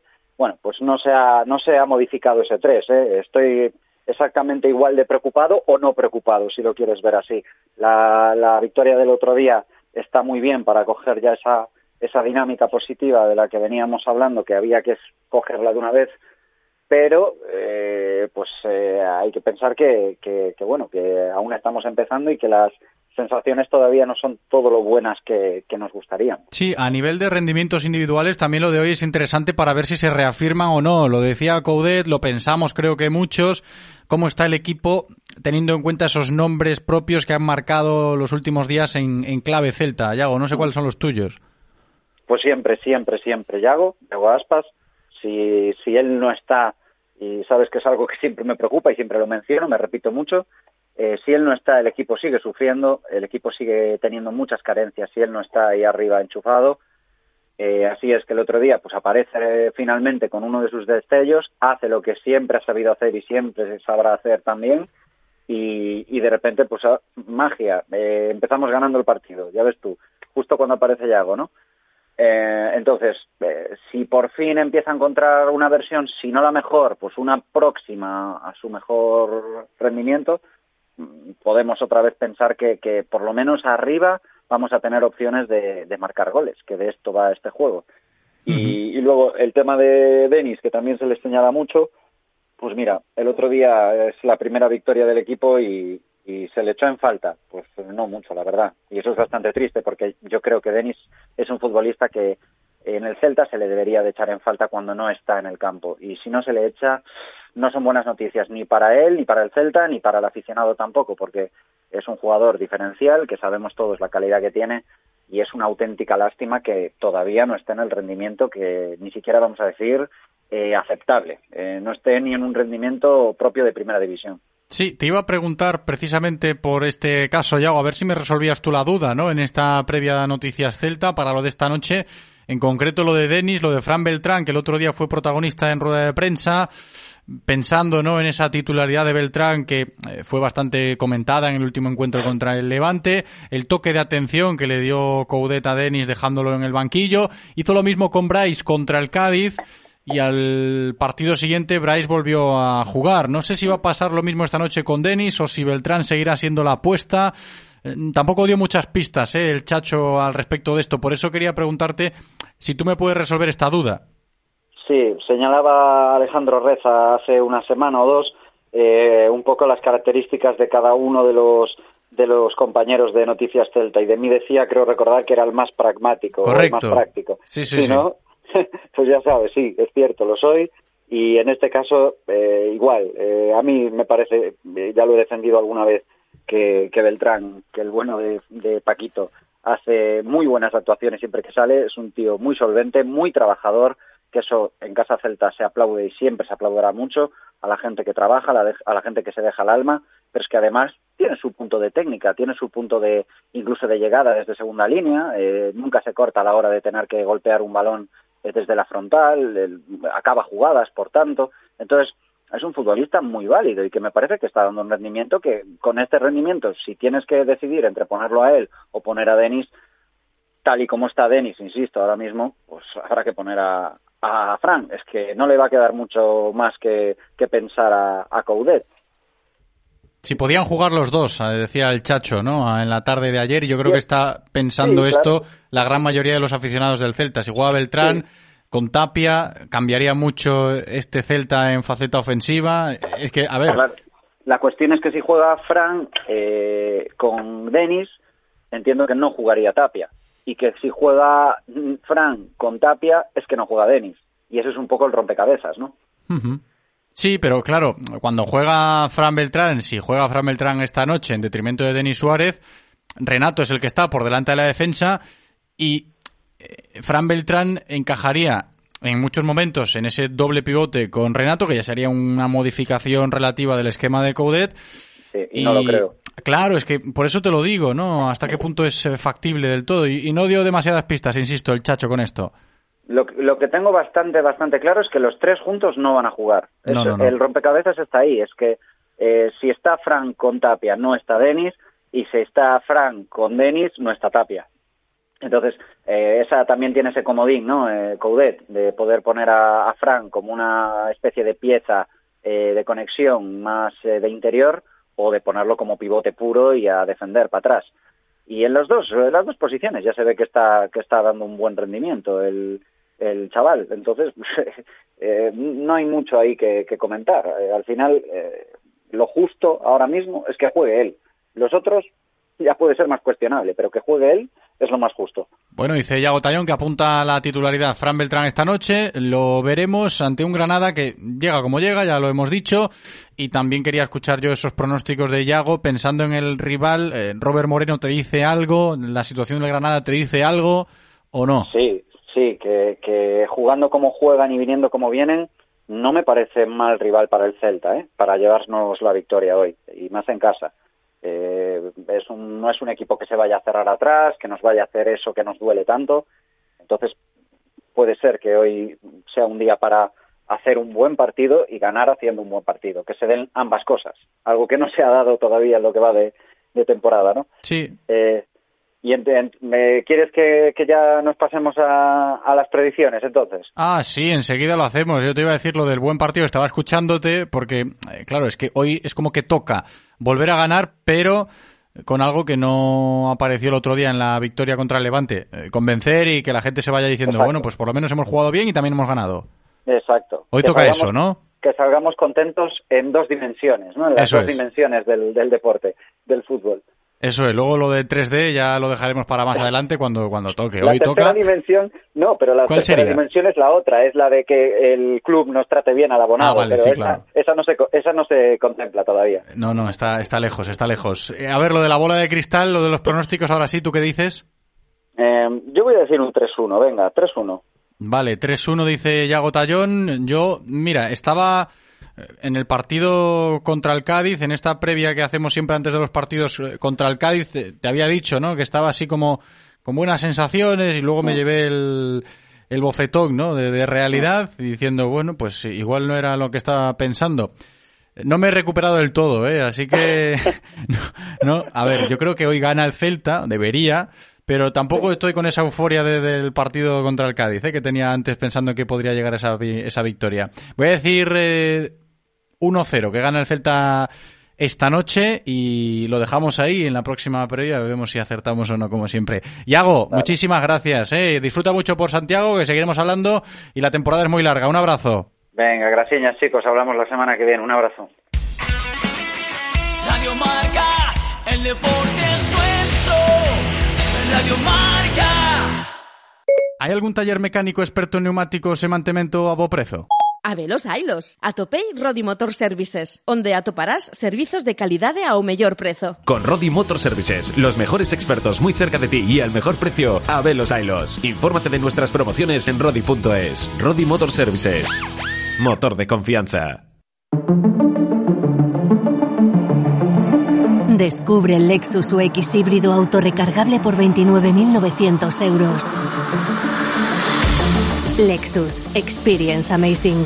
Oferta financiando con Toyota Credit Bank hasta el 30 de septiembre de 2021. Más información en lexusauto.es. Descúbrelo en Lexus Vigo, carretera de Camposancos 141, Vigo. Todos los jueves a las 2 y cuarto en Radio Marca Vigo estamos al tanto de la actualidad del ciclismo gallego con Guillermo Janeiro y José Ribeiro. Entrevistas con los mejores ciclistas, repaso de las mejores competiciones y siempre de la mano de la Federación Gallega de Ciclismo.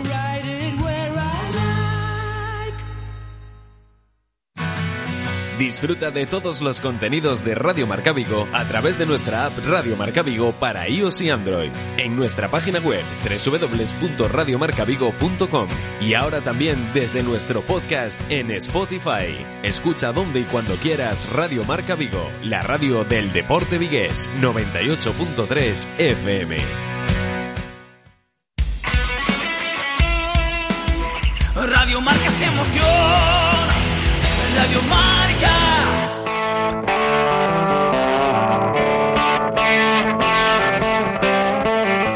Directo Marca Vigo.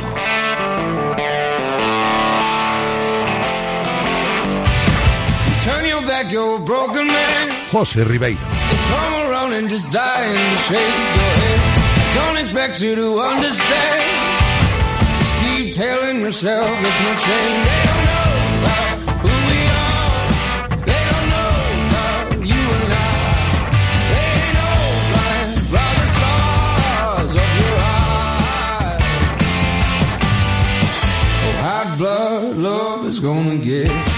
Oye, con buen ritmo, ¿eh? Seguimos a golpe de lunes en directo Marca Vigo. Vamos a seguir con fútbol, pero ya descendiendo de categorías porque, como todas las semanas, estamos pendientes del Corucho en esa segunda federación, muy exigente.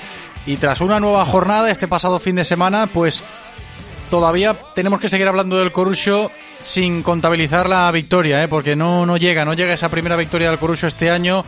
El sábado en Ponteareas, jugando de nuevo como local, 0-0 ante el Real Avilés. Y creo que se pueden comentar bastantes cosas ¿eh? de lo que ha sido, pues oye, el primer punto del Corucho esta temporada, pero insisto, todavía echando de menos ese sabor a victoria que no llega ¿eh? para el conjunto del campo Dobao. Con el tema de las obras también lo echamos mucho de menos, eh, ese terreno de juego, y no sé si ellos también. Entrenador del Corucho, Gonza, ¿qué tal? ¿Cómo estás? Hola, ¿qué tal? Muy buenas, bienvenido. Muy buenas. Un puntito es un puntito, ¿no? Que diría el otro. Sí, sobre todo por, por cómo se dio, porque nos queda esa sensación de que pudimos conseguir, de que podían ser tres, pero bueno, eh, contentos por, por el cambio y por el partido que, que realizamos, que creo que fue un muy buen partido, un partido muy completo contra un buen equipo y que una pena no conseguir los tres puntos. Luego hablamos de ese panorama, ¿no? De, un Corucho que ya eh, metido de lleno en la temporada todavía no acaba de encontrar la victoria. Pero antes, quizás nos alejamos ya de ese argumento, Gonza, de factor campo, Pontareas y demás, porque la imagen no fue mala, ¿no? El otro día ante el Real Avilés. A ver, eh, evidentemente hay situaciones, pues esta no es una situación típica, donde además eh, sabiendo cómo, cómo, cómo se sienten los jugadores, cómo se siente el equipo en el BAO, con esa, esa comunión con la afición, pues sabemos que es muy importante, pero evidentemente el otro día lo, lo notamos muy poquito, creo que cada vez nos, nos adaptamos mejor al campo, eh, el partido estuvo estuvo en nuestras botas por decirlo de alguna manera entonces ese es el camino que tenemos que seguir y seguro que, la, que las victorias van, van a llegar muy pronto ¿Qué es lo que desea, no? Todo el mundo que sigue al Corucho y toda la gente que está dentro de, de este proyecto este año en la nueva segunda federación, además, tal y como avanzó la pretemporada y cómo terminó el curso anterior, con ganas de dar un golpe encima de la mesa y, y no sé si están sucediéndose las cosas con un camino que igual no es el adecuado o el deseado, ¿no? Gonza, ¿cómo lo ves tú desde dentro?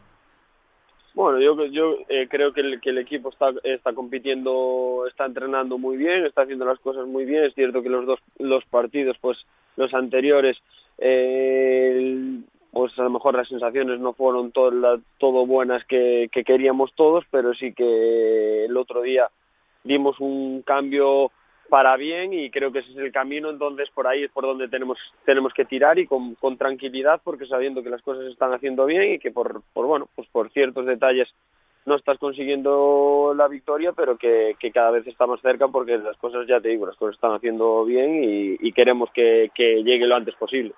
¿Cuánto de necesaria es la victoria para este Corucho ya con unas cuantas jornadas sobre la mesa y todavía con un punto en el casillero? Bueno, eh, necesarias son, son siempre las victorias y evidentemente ahora que llevas cuatro partidos y aún no, no conseguiste esa victoria, pues se hace más necesaria todavía, pero, pero ya te digo, es una pena que el otro día, eh, este fin de semana, no se haya conseguido porque creo que el equipo hizo todo lo posible para, para que así fuera. Eh, tuvimos muchísimas situaciones de gol, creo que hicimos que el, que el Avilés eh, hiciese muy pocas, muy pocas de gol, entonces bueno, creo que estamos en ese camino que ahora mismo pues necesitamos esa victoria para, para coger confianza, para coger más confianza en lo que estamos haciendo, pero, pero ya te digo que si, seguimos así pues eh, van a llegar y, no van a ser pocas. Sí, e, ese discurso que el otro día lo comentábamos aquí la semana pasada con Antón de Vicente, que eh, quieras que no es un poco similar a lo del Celta en busca de una victoria que le sirva para crecer en base a, a un triunfo que siempre es más fácil, porque van pasando las jornadas y, y si no llega, aparecen los nervios, que luego te pregunto si, si estáis en esa situación o no en el corucho de nervios, ansiedad y demás, pero lo, lo, necesario que es un triunfo para, bueno, pues seguir construyendo y reafirmando, Gonza, como dices, esas buenas sensaciones a nivel futbolístico. Sí, evidentemente, pero también sabes que esto es, esto es un juego y a veces hay partidos donde no mereces tanto y consigues ganar. Eh, cuando llevas pues varias jornadas sin ganar, pues eh, la verdad es que parece que cuesta un poquito más, lo ves un poquito más lejos, pero, pero ya te digo, al final esto es un juego y de lo que nosotros tenemos que encargarnos es de ir creciendo cada día, creo que lo estamos haciendo, creo que cada vez estamos haciendo más cosas bien y eso es lo es nuestro trabajo y es ponerlo en cada fin de semana en, en juego. Entonces, bueno, evidentemente necesitamos esa victoria para, para seguir para ir mejorando pero pero sin volvernos eh, locos en, solo en ganar porque porque al final creo que vas a hacer peor las cosas Entiendo, por lo que nos dices ahora, Gonza, que estamos lejos de hablar de, un Corucho con ansiedad o con nervios porque no ha llegado esa primera victoria, a pesar de que, bueno, los discursos siempre fueron hacia arriba, de decir, este año tenemos que, que estar peleando sí o sí por ese ascenso a Primera Federación. Sí, pero van cuatro jornadas de liga, falta, falta muchísimo, entonces evidentemente el, el inicio no es el deseado, el inicio no es el que, el que todos queríamos, sobre todo por, porque todos tenemos eh, veníamos trabajando con de muy con muy buena dinámica. Pues la pretemporada no no había sido no había sido mala las sensaciones eran buenas. Es cierto que los primeros partidos no es lo mismo eh, pretemporada que los primeros partidos de competición pero ya te digo eh, el otro día creo que que el equipo hizo muy buena dio muy buena imagen hizo muy buen partido y por ahí pues donde tenemos que, que seguir para para seguir mejorando y que lleguen cuanto antes que esperemos que sea ya la próxima jornada, ¿no? Y además con partido bonito, Gonza, el próximo fin de. Sí, un escenario, un escenario muy bonito, un campo que va a ser un, un al final es un derby, eh, bueno, pues eh, partidos bonitos y ahí si podemos, si pueden ser los tres puntos, pues, pues mucho mejor. A ver si llega, ¿no? En ese próximo encuentro ante el Arosa, allí en el campo de Alomba, en Vila García toda la suerte del mundo para el Corusio, que ya sabéis que estamos pendientes eh, cada semana de ellos. Con su técnico charlando en el día de hoy, Gonza, muchas gracias por atendernos. Un abrazo. A vosotros, otro. Radio Marca, el deporte es nuestro. Radio Marca.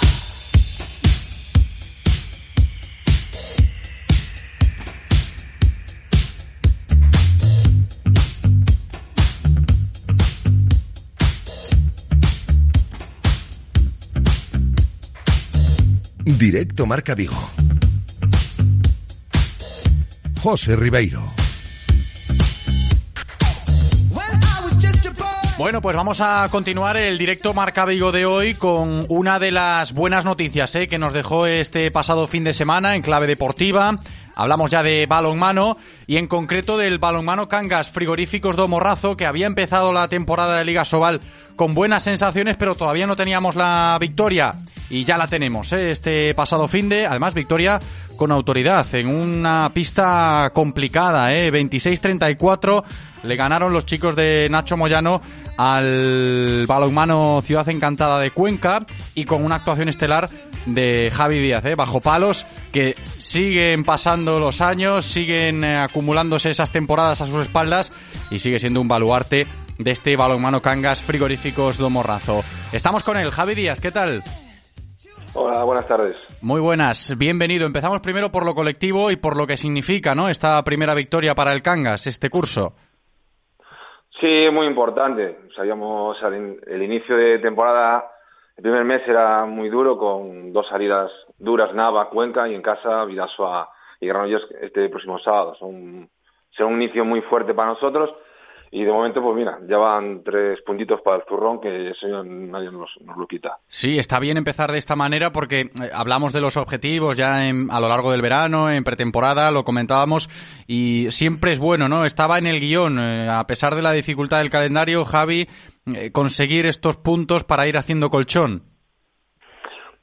Sí, sobre todo eso, empezar con buenas sensaciones. Era el, los cuatro primeros partidos eran muy difíciles y, y había que empezar, pues, sobre todo, in- salir a competir en todos. Y yo creo que hemos, en los tres que hemos jugado, mm, exceptuando a mejor nada en la faceta defensiva, hemos estado en partido casi siempre.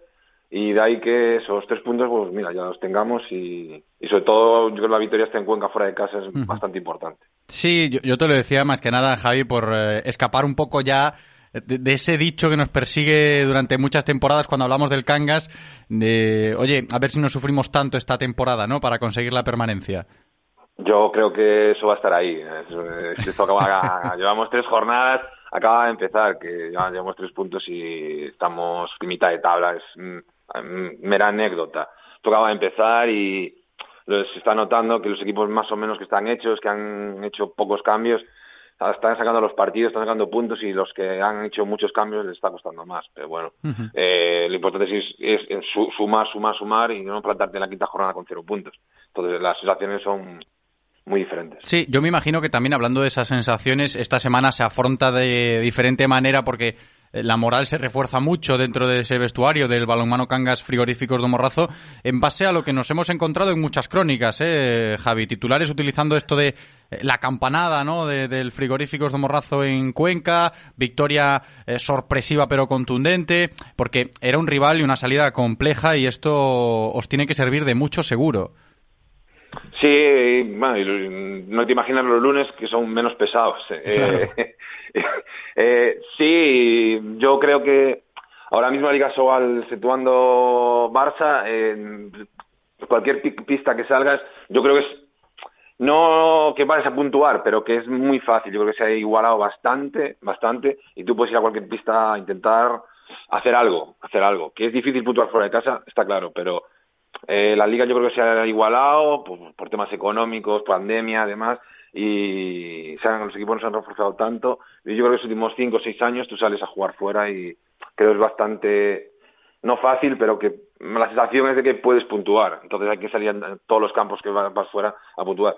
Que hemos ganado a lo mejor de, de ocho, que es demasiado eh, goles y más, sí, pero bueno, la verdad que yo creo que fue el mejor partido de, de la, la- bueno, lo decía Nacho al acabar, que, él creía que, sin haber visto el vídeo ni nada, que creía que era el mejor partido que habíamos jugado desde que está él.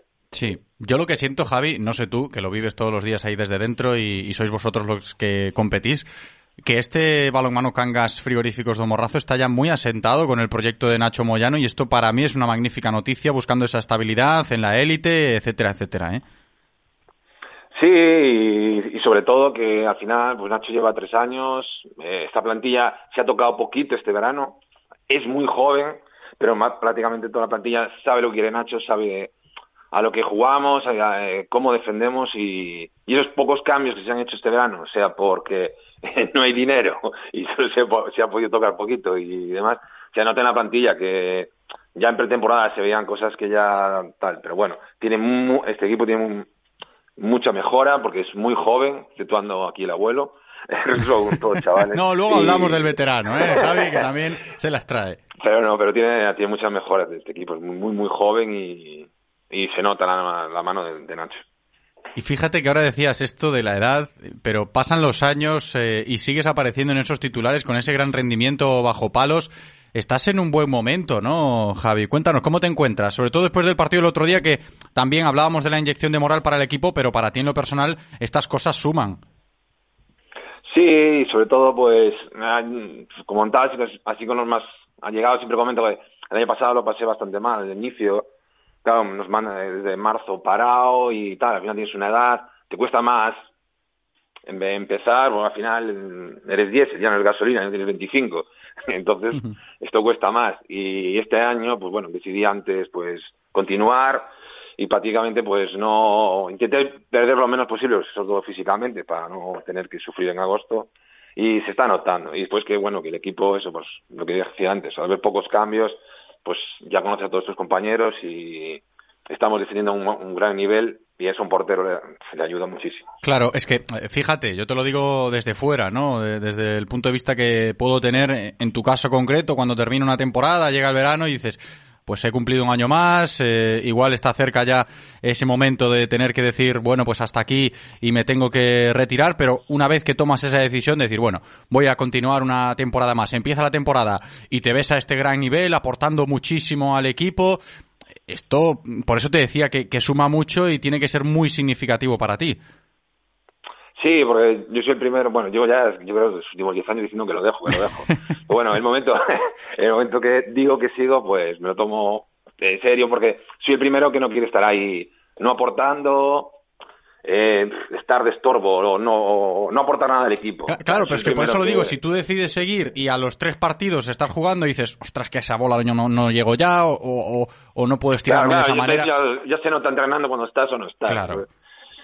Nada, de momento pues me voy encontrando bien, pero bueno, esto va de año en año. Después cuando llega verano, pues eh, necesito esas dos, tres semanas de reflexión para decidir si, si, si sufre, eh, al final tengo una edad, tardo mucho en recuperar, los, do- los dolores están ahí y si compensa. Pero bueno, de momento van compensando los, los dolores con las satisfacciones. Y tanto, ¿eh? que ha sido uno de los nombres propios de nuestro deporte este pasado fin de semana, el guardameta del balonmano Cangas Frigoríficos de Morrazo en esa victoria 26-34 ante Cuenca. Javi Díaz, enhorabuena y a seguir con ese gran rendimiento también del equipo porque parece que pinta bien este año el Cangas en Asobal. Un abrazo, Javi, gracias. Nada, muchas gracias a vosotros, un abrazo.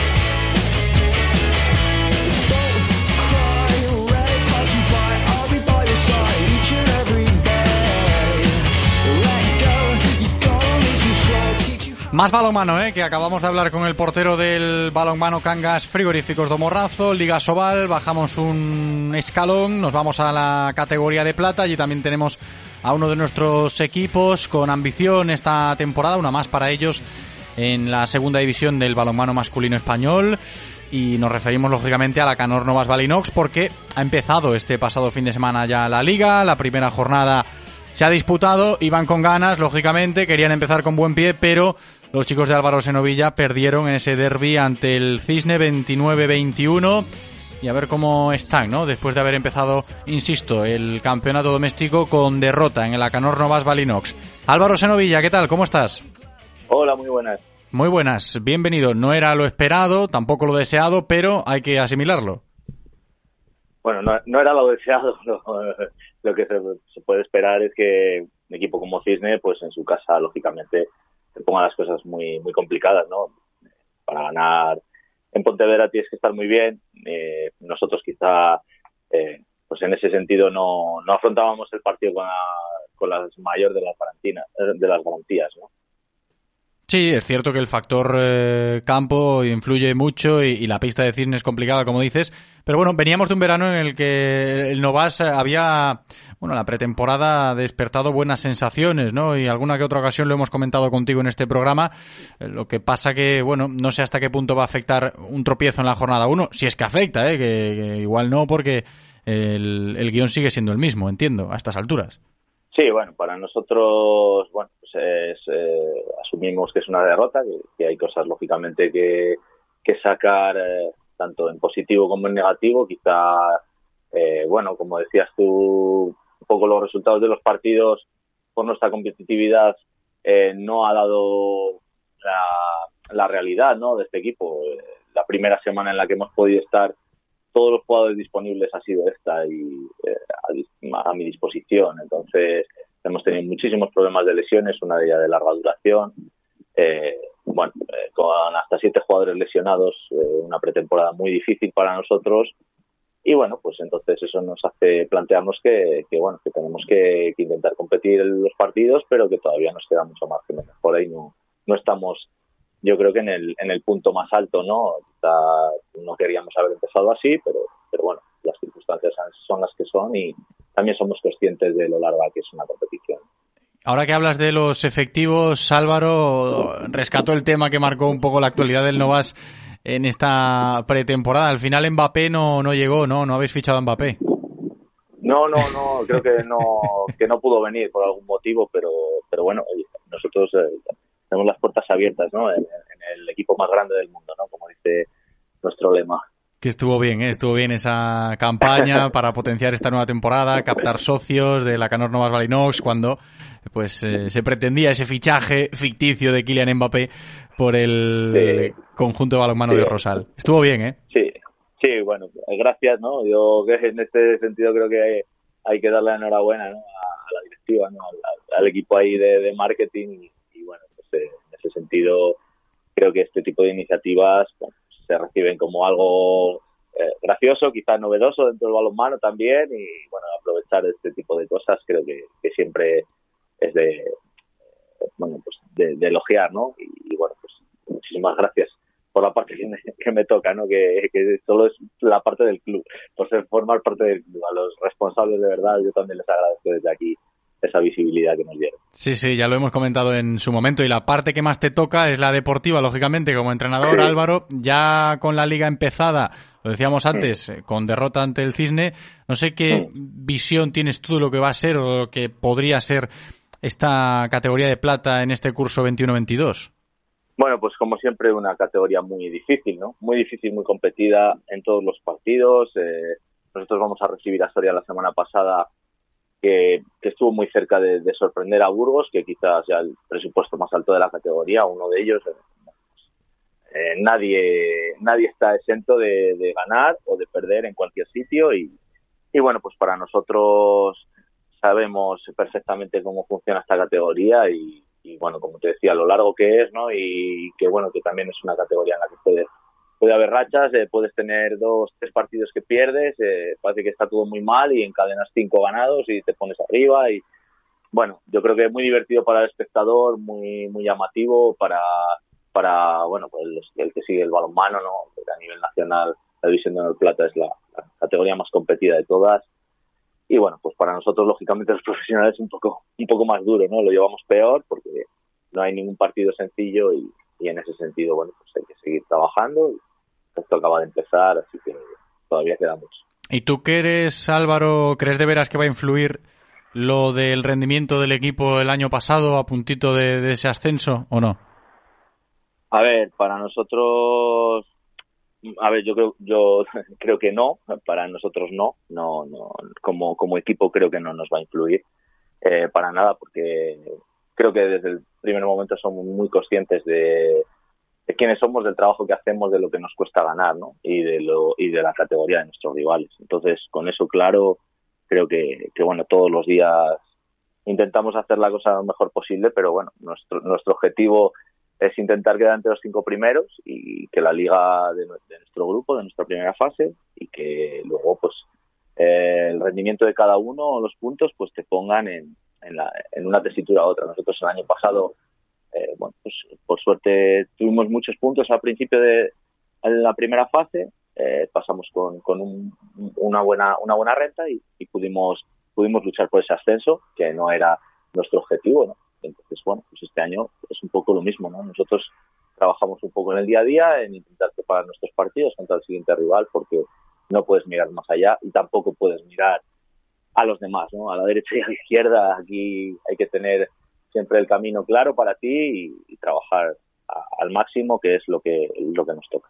Claro, es que yo lo decía más que nada por las expectativas generadas de, del año pasado, pero tiene toda la razón Álvaro Senovilla, ya con la maquinaria puesta en marcha en esta nueva temporada en la categoría de plata del balonmano masculino español, ahí al frente de la Canor Nomás Balinox, a pesar de haber empezado con derrota este pasado fin de ante el Cisne. Álvaro, muchas gracias por atendernos, un abrazo. Nada, muchísimas gracias a vosotros por, por estar ahí y por ayudarnos a, a difundir nuestro deporte, por supuesto. Para eso estamos, hasta la próxima. Venga, gracias. Radio Marca, el deporte es nuestro. Radio Marca. Correa de distribución, neumáticos, hasta la revisión anual. Renault Postventa presenta la nueva financiación a tu ritmo. Financia tus visitas al taller de forma rápida y cómoda. O si lo prefieres, financia tus visitas al taller de forma rápida y cómoda. Así es, a tu ritmo. Consulta condiciones en tu taller. Te esperamos en Talleres Rodosa, tu concesionario Renault y Dacia en Vigo, Nigrán, Cangas, Ponteareas y Ourense. ¿Hay algún taller mecánico experto en neumáticos e mantemento a bo prezo? Habelos hailos. Atopei Rodi Motor Services, onde atoparás servizos de calidade ao mellor prezo. Con Rodi Motor Services, los mejores expertos muy cerca de ti y al mejor precio, Habelos hailos. Infórmate de nuestras promociones en rodi.es. Rodi Motor Services. Motor de confianza.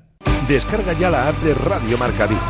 Las últimas noticias del Celta, interacciones con los colaboradores, radio online, podcast del programa y mucho más. Para Android e iOS. Llévate la radio que hace afición a todas partes.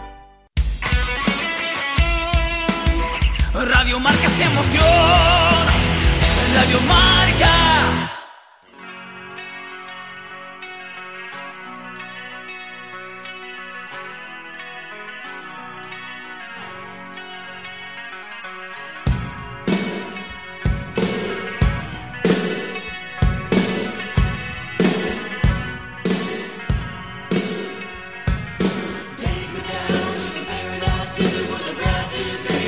Directo Marca Vigo. José Ribeiro.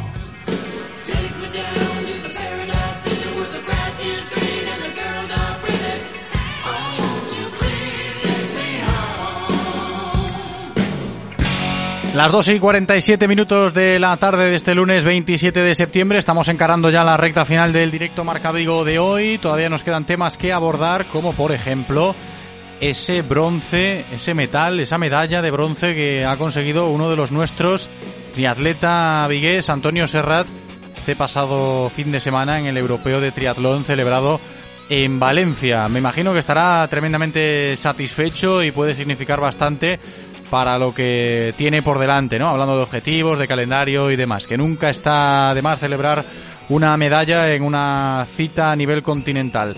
Estamos con él, Antonio Serrat, ¿qué tal? ¿Cómo estás? Hola, muy buenas. Muy buenas, bienvenido y enhorabuena lo primero, ¿eh? Gracias. ¿Cómo estás? Feliz, ¿no? Sí, sí, sí, no, al final ya no solo por el resultado, que siempre, bueno, pues siempre acompaña, ¿no? A, pero luego las sensaciones en carrera fueron buenas, me encontré, bueno, competitivo en todo momento y es, bueno, con, con todo lo que me quedo, ¿no? Con el global, con, con, con el resultado y, bueno, y con esa, bueno, pues estar siempre metido en carrera. Sí, tú ibas con esa sensación de querer terminar teniendo pues controlado más o menos todo lo que tiene que ver con el rendimiento de carrera o ibas directamente a terminar en esos eh, tres primeros puestos? ¿Cómo era tu enfoque? Bueno, pues como la mayoría de las carreras, ¿no? Que vas con, con muchas ganas, ¿no? Y, y, afrontar, bueno, pues a intentar hacerlo lo mejor posible. Sabía que había un gran nivel en la prueba, había gente, bueno, pues que, que venía de, participar en unos Juegos Olímpicos o de hacer grandes posiciones en, a nivel mundial, por lo que sabía que, iba a estar difícil, ¿no? Que tenía mis mis posibilidades de, estar ahí adelante, pero que, que, iba a tener, bueno, pues que, que jugar bien mi, mis bases, ¿no? Y bueno, pues eh, muy mentalizado, ¿no? En saber muy bien lo que tenía que, hacer y en los momentos y la verdad es que, bueno, pues que se dio bien y hombre, está claro que una vez cuando estás en esa situación, pues prefieres siempre un puesto o en este caso do, dos puestos mejor, pero la verdad es que, bueno, muy contento, ¿no? Por, por todo, ¿no? Por, por el resultado y por eso, ¿no? Por encontrarme competitivo y ver que, bueno, pues un poco la idea que que tenía de, de, carrera, pues la pude llevar a, a, cabo. Esto que nos dices, Antonio, nos sirve mucho para tener en cuenta la progresión, ¿no? Y, y, tu rendimiento en este momento de tu carrera, que, a ver, haber conseguido esto este pasado fin de semana, pues nos va a ubicar en un objetivo más ambicioso igual, ¿no? Con más ganas para mirar hacia adelante, que lo decía yo antes de saludarte. Sí, bueno, eh, luego al final cada carrera es un mundo, ¿no? Eh, lo, yo creo que, bueno, por lo que me quedo, ¿no? Por, por lo que estoy también contento es por, por eso, ¿no? Porque me he visto competitivo y, bueno, solventando en diferentes situaciones, eh, no solo en esta carrera, sino en otras carreras, bueno, pues, eh, bueno, pues encontrarme competitivo y, es un poco la, las esperanzas, ¿no? Que, bueno, pues poder seguir progresando, que al final es el principal objetivo, no, no estancarse y y bueno pues eh, que cada año no o que cada carrera pues pueda encontrarme mejor y bueno pues seguir peleando por por cosas.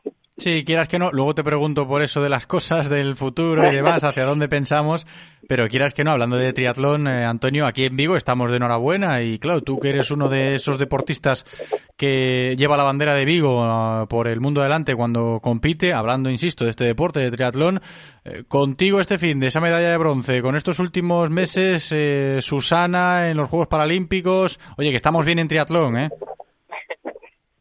Sí, la, verdad que, bueno, pues que es eh, con Susana, ¿no? Que ya no solo en triatlón, sino también en atletismo ha podido tener una doble participación en los Juegos Paralímpicos. Eh, está claro que, es el sueño, ¿no? De, cualquier deportista poder estar en, una cita tan grande, ¿no? Como, como pueden ser unos Juegos y, pero también sabiendo que, pues, complicado, ¿no? Porque por suerte el nivel de, de España es es muy alto y ya, bueno, pues no solo tienes que situarte dentro de los mejores de tu país, sino también dentro de los mejores del mundo, por lo que es una tarea difícil, pero bueno, las ganas e ilusión eh, es de, hacer cosas bonitas y, bueno, pues de, seguir disfrutando y, y, de tener buenas sensaciones en, en, competición, que yo creo que es lo que acompaña, ¿no? Si tienes unas buenas sensaciones, yo creo que los resultados luego vienen.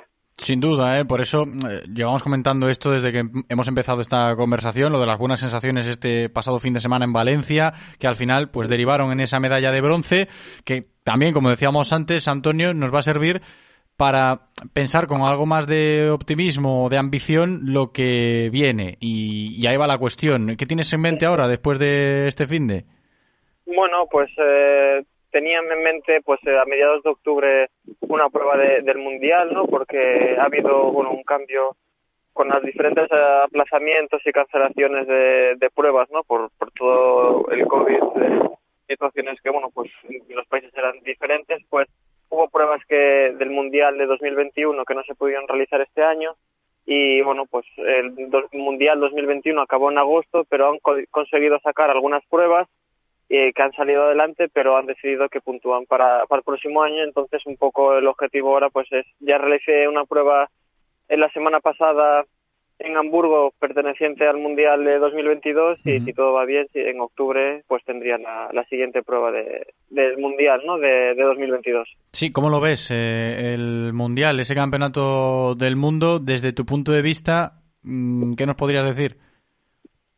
Bueno, pues primero con, con el de este año, ¿no? Con el de 2021, pues que sorprendido, ¿no? Porque bueno, al final que pude conseguir ese octavo puesto en una clasificación general a partir de diferentes pruebas que tienes que, que hacer puntos y bueno, pues no, no me lo esperaba y la verdad es que, que muy contento y un poco, bueno, pues eh, las ganas es de, de, intentar mejorarlo, saber que, que, es difícil y bueno, además en una prueba de mundial siempre el nivel es máximo, por lo que bueno, eh, va a estar complicado y, y un poco, bueno, pues la ilusión es esa, luego ya la carrera te pondrá en tu lugar y, y tus rivales te, la, te pondrán las cosas difíciles.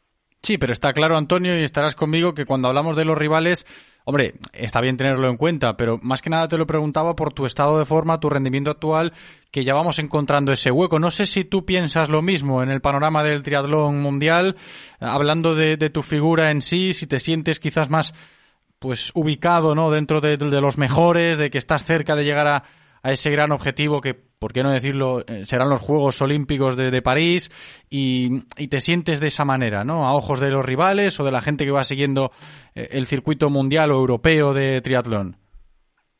Sí, bueno, pues los resultados ha, han acompañado y, bueno, pues verte en carreras, ¿no? De, de este nivel, eh, bueno, pues peleando por, por puestos delanteros, pues te da a veces la, confianza necesaria para, la siguiente prueba, pues, pues pensar en, en, que puedes hacerlo, ¿no? Pero sabiendo siempre con los pies en la tierra que, que todo el mundo, ¿no? Eh, entrena para, para conseguir un, gran resultado y en ningún momento puedes relajar, relajarse uno. saber que, que puedes estar ahí, pero que tienes que levantarte cada día con, con las ganas de seguir trabajando para, para volver a estar en esos puestos.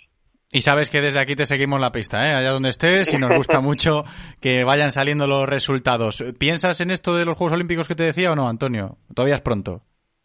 No, yo creo que, que, que es pronto, ¿no? Al final está claro que, bueno, como comentaba, ¿no? Es una prueba complicada de asistir, ¿no? Por, porque tienes que, que cumplir unos criterios más complicados que, cual, que en cualquier otra prueba, ¿no? Porque el, número de plazas que opta cada país es menor, cada el número de plazas que optas para una prueba del mundial o una prueba a nivel europeo, por lo que se complica un poco más la, las cosas, pero y además eh, quedan tres años y la clasificación olímpica es larga y bueno pues pueden surgir circunstancias de adversas que esperemos que no o que tus rivales pues eh, estén mucho más fuertes que tú en un par de años no por lo que yo creo que lo importante es intentar continuar con, con estas sensaciones y, y si bueno pues encontrarte bien en carrera y, y, y competitivo y esas sensaciones acompañan al, al resultado pues pues bienvenido sea pues vamos a ir poco a poco entonces. Antonio Serrat, gracias por atendernos y de nuevo enhorabuena ¿eh? por ese bronce en el europeo en Valencia. Un abrazo. Muchísimas gracias.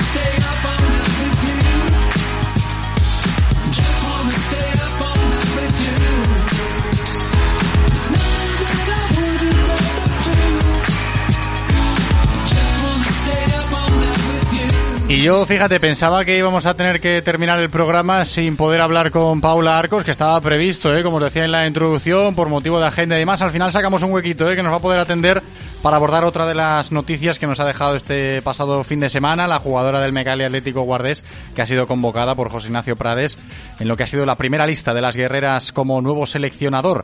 Contenta por esto seguro, no tanto por el partido de este fin de, ¿eh? ante el Elche que perdió el Mecalia 24-19. Paula Arcos, ¿qué tal? Hola, buenas tardes. Muy buenas, bienvenida. ¿Cómo asimilamos esta noticia de estar entre las 16 de Prades? Bueno, pues es, vamos, totalmente una alegría. Para la semana pasada, la verdad que fue una alegría muy buena el poder formar parte otra vez o poder estar formando parte poquito a poco de ese grupo de las guerreras. Además hay que interpretarlo desde el punto de vista de que José Ignacio Prades está bueno, ejerciendo de entrenador del Guardés, de seleccionador, también eh, mucho Prades para ti ¿eh? en tu agenda. Muchísimo, la verdad que desde que terminé las Olimpiadas, no, en plan, no nos hemos separado, ya te digo, fuimos a las Olimpiadas juntos, ahora seleccionador, ahora liga, ahora selección otra vez, pero la verdad ya le he dicho muchas veces que tanto por él, el puesto que le ha tocado ahora, estoy muy orgullosa, tanto en lo personal como en lo deportivo, pienso que es una persona que se lo merece muchísimo en cuanto a persona y en cuanto a deporte también porque entiende muchísimo de balonmano, creo que es una una buena posición para él, ¿no? Y en cuanto a mí, pues la verdad que creo que tendrá sus pros y sus contras porque al final es una persona tanto para bien como para mal con la que estoy conviviendo, por así decirlo, por la que me está viendo entrenar día sí día también y va a ver todos mis mis altibajos, todas mis caídas, todo la semana que esté bien, la semana que esté mal, pero también va a haber todo el trabajo que hay detrás de, de todo esto, ¿no? No va a haber solo el partido del fin de semana o no va a haber realmente las las pequeñas tonterías que hay en los partidos, ¿no? Entonces, por ese lado también estoy contenta. Claro, no, no es para menos, ¿eh? Y, seguiremos hablando de esto seguro otro día, Paula, con algo más de tiempo, pero no queríamos dejar pasar la ocasión para comentar esa magnífica noticia de que sigas contando, ¿eh? Para José Ignacio Prades en el combinado nacional. Hablaremos, ¿eh? Paula, muchas gracias por atendernos, aunque sea en un ratito. Un abrazo. Venga, chao, chao, chao. Claro, es que pensábamos que no nos iba a poder atender, al final, pues, oye, que estoy lista. Y eh, claro que sí, que teníamos que hablar y ya hablaremos con más calma otro día, porque llegamos a las 3 de la tarde, tenemos que despedir directo Marca Vigo. Y yo me voy a despedir hasta la noche porque os contamos el Celta Granada aquí en el marcador de esta sintonía. Gracias Andrés por estar en la técnica y gracias a vosotros por escucharnos. Hasta la noche, chao.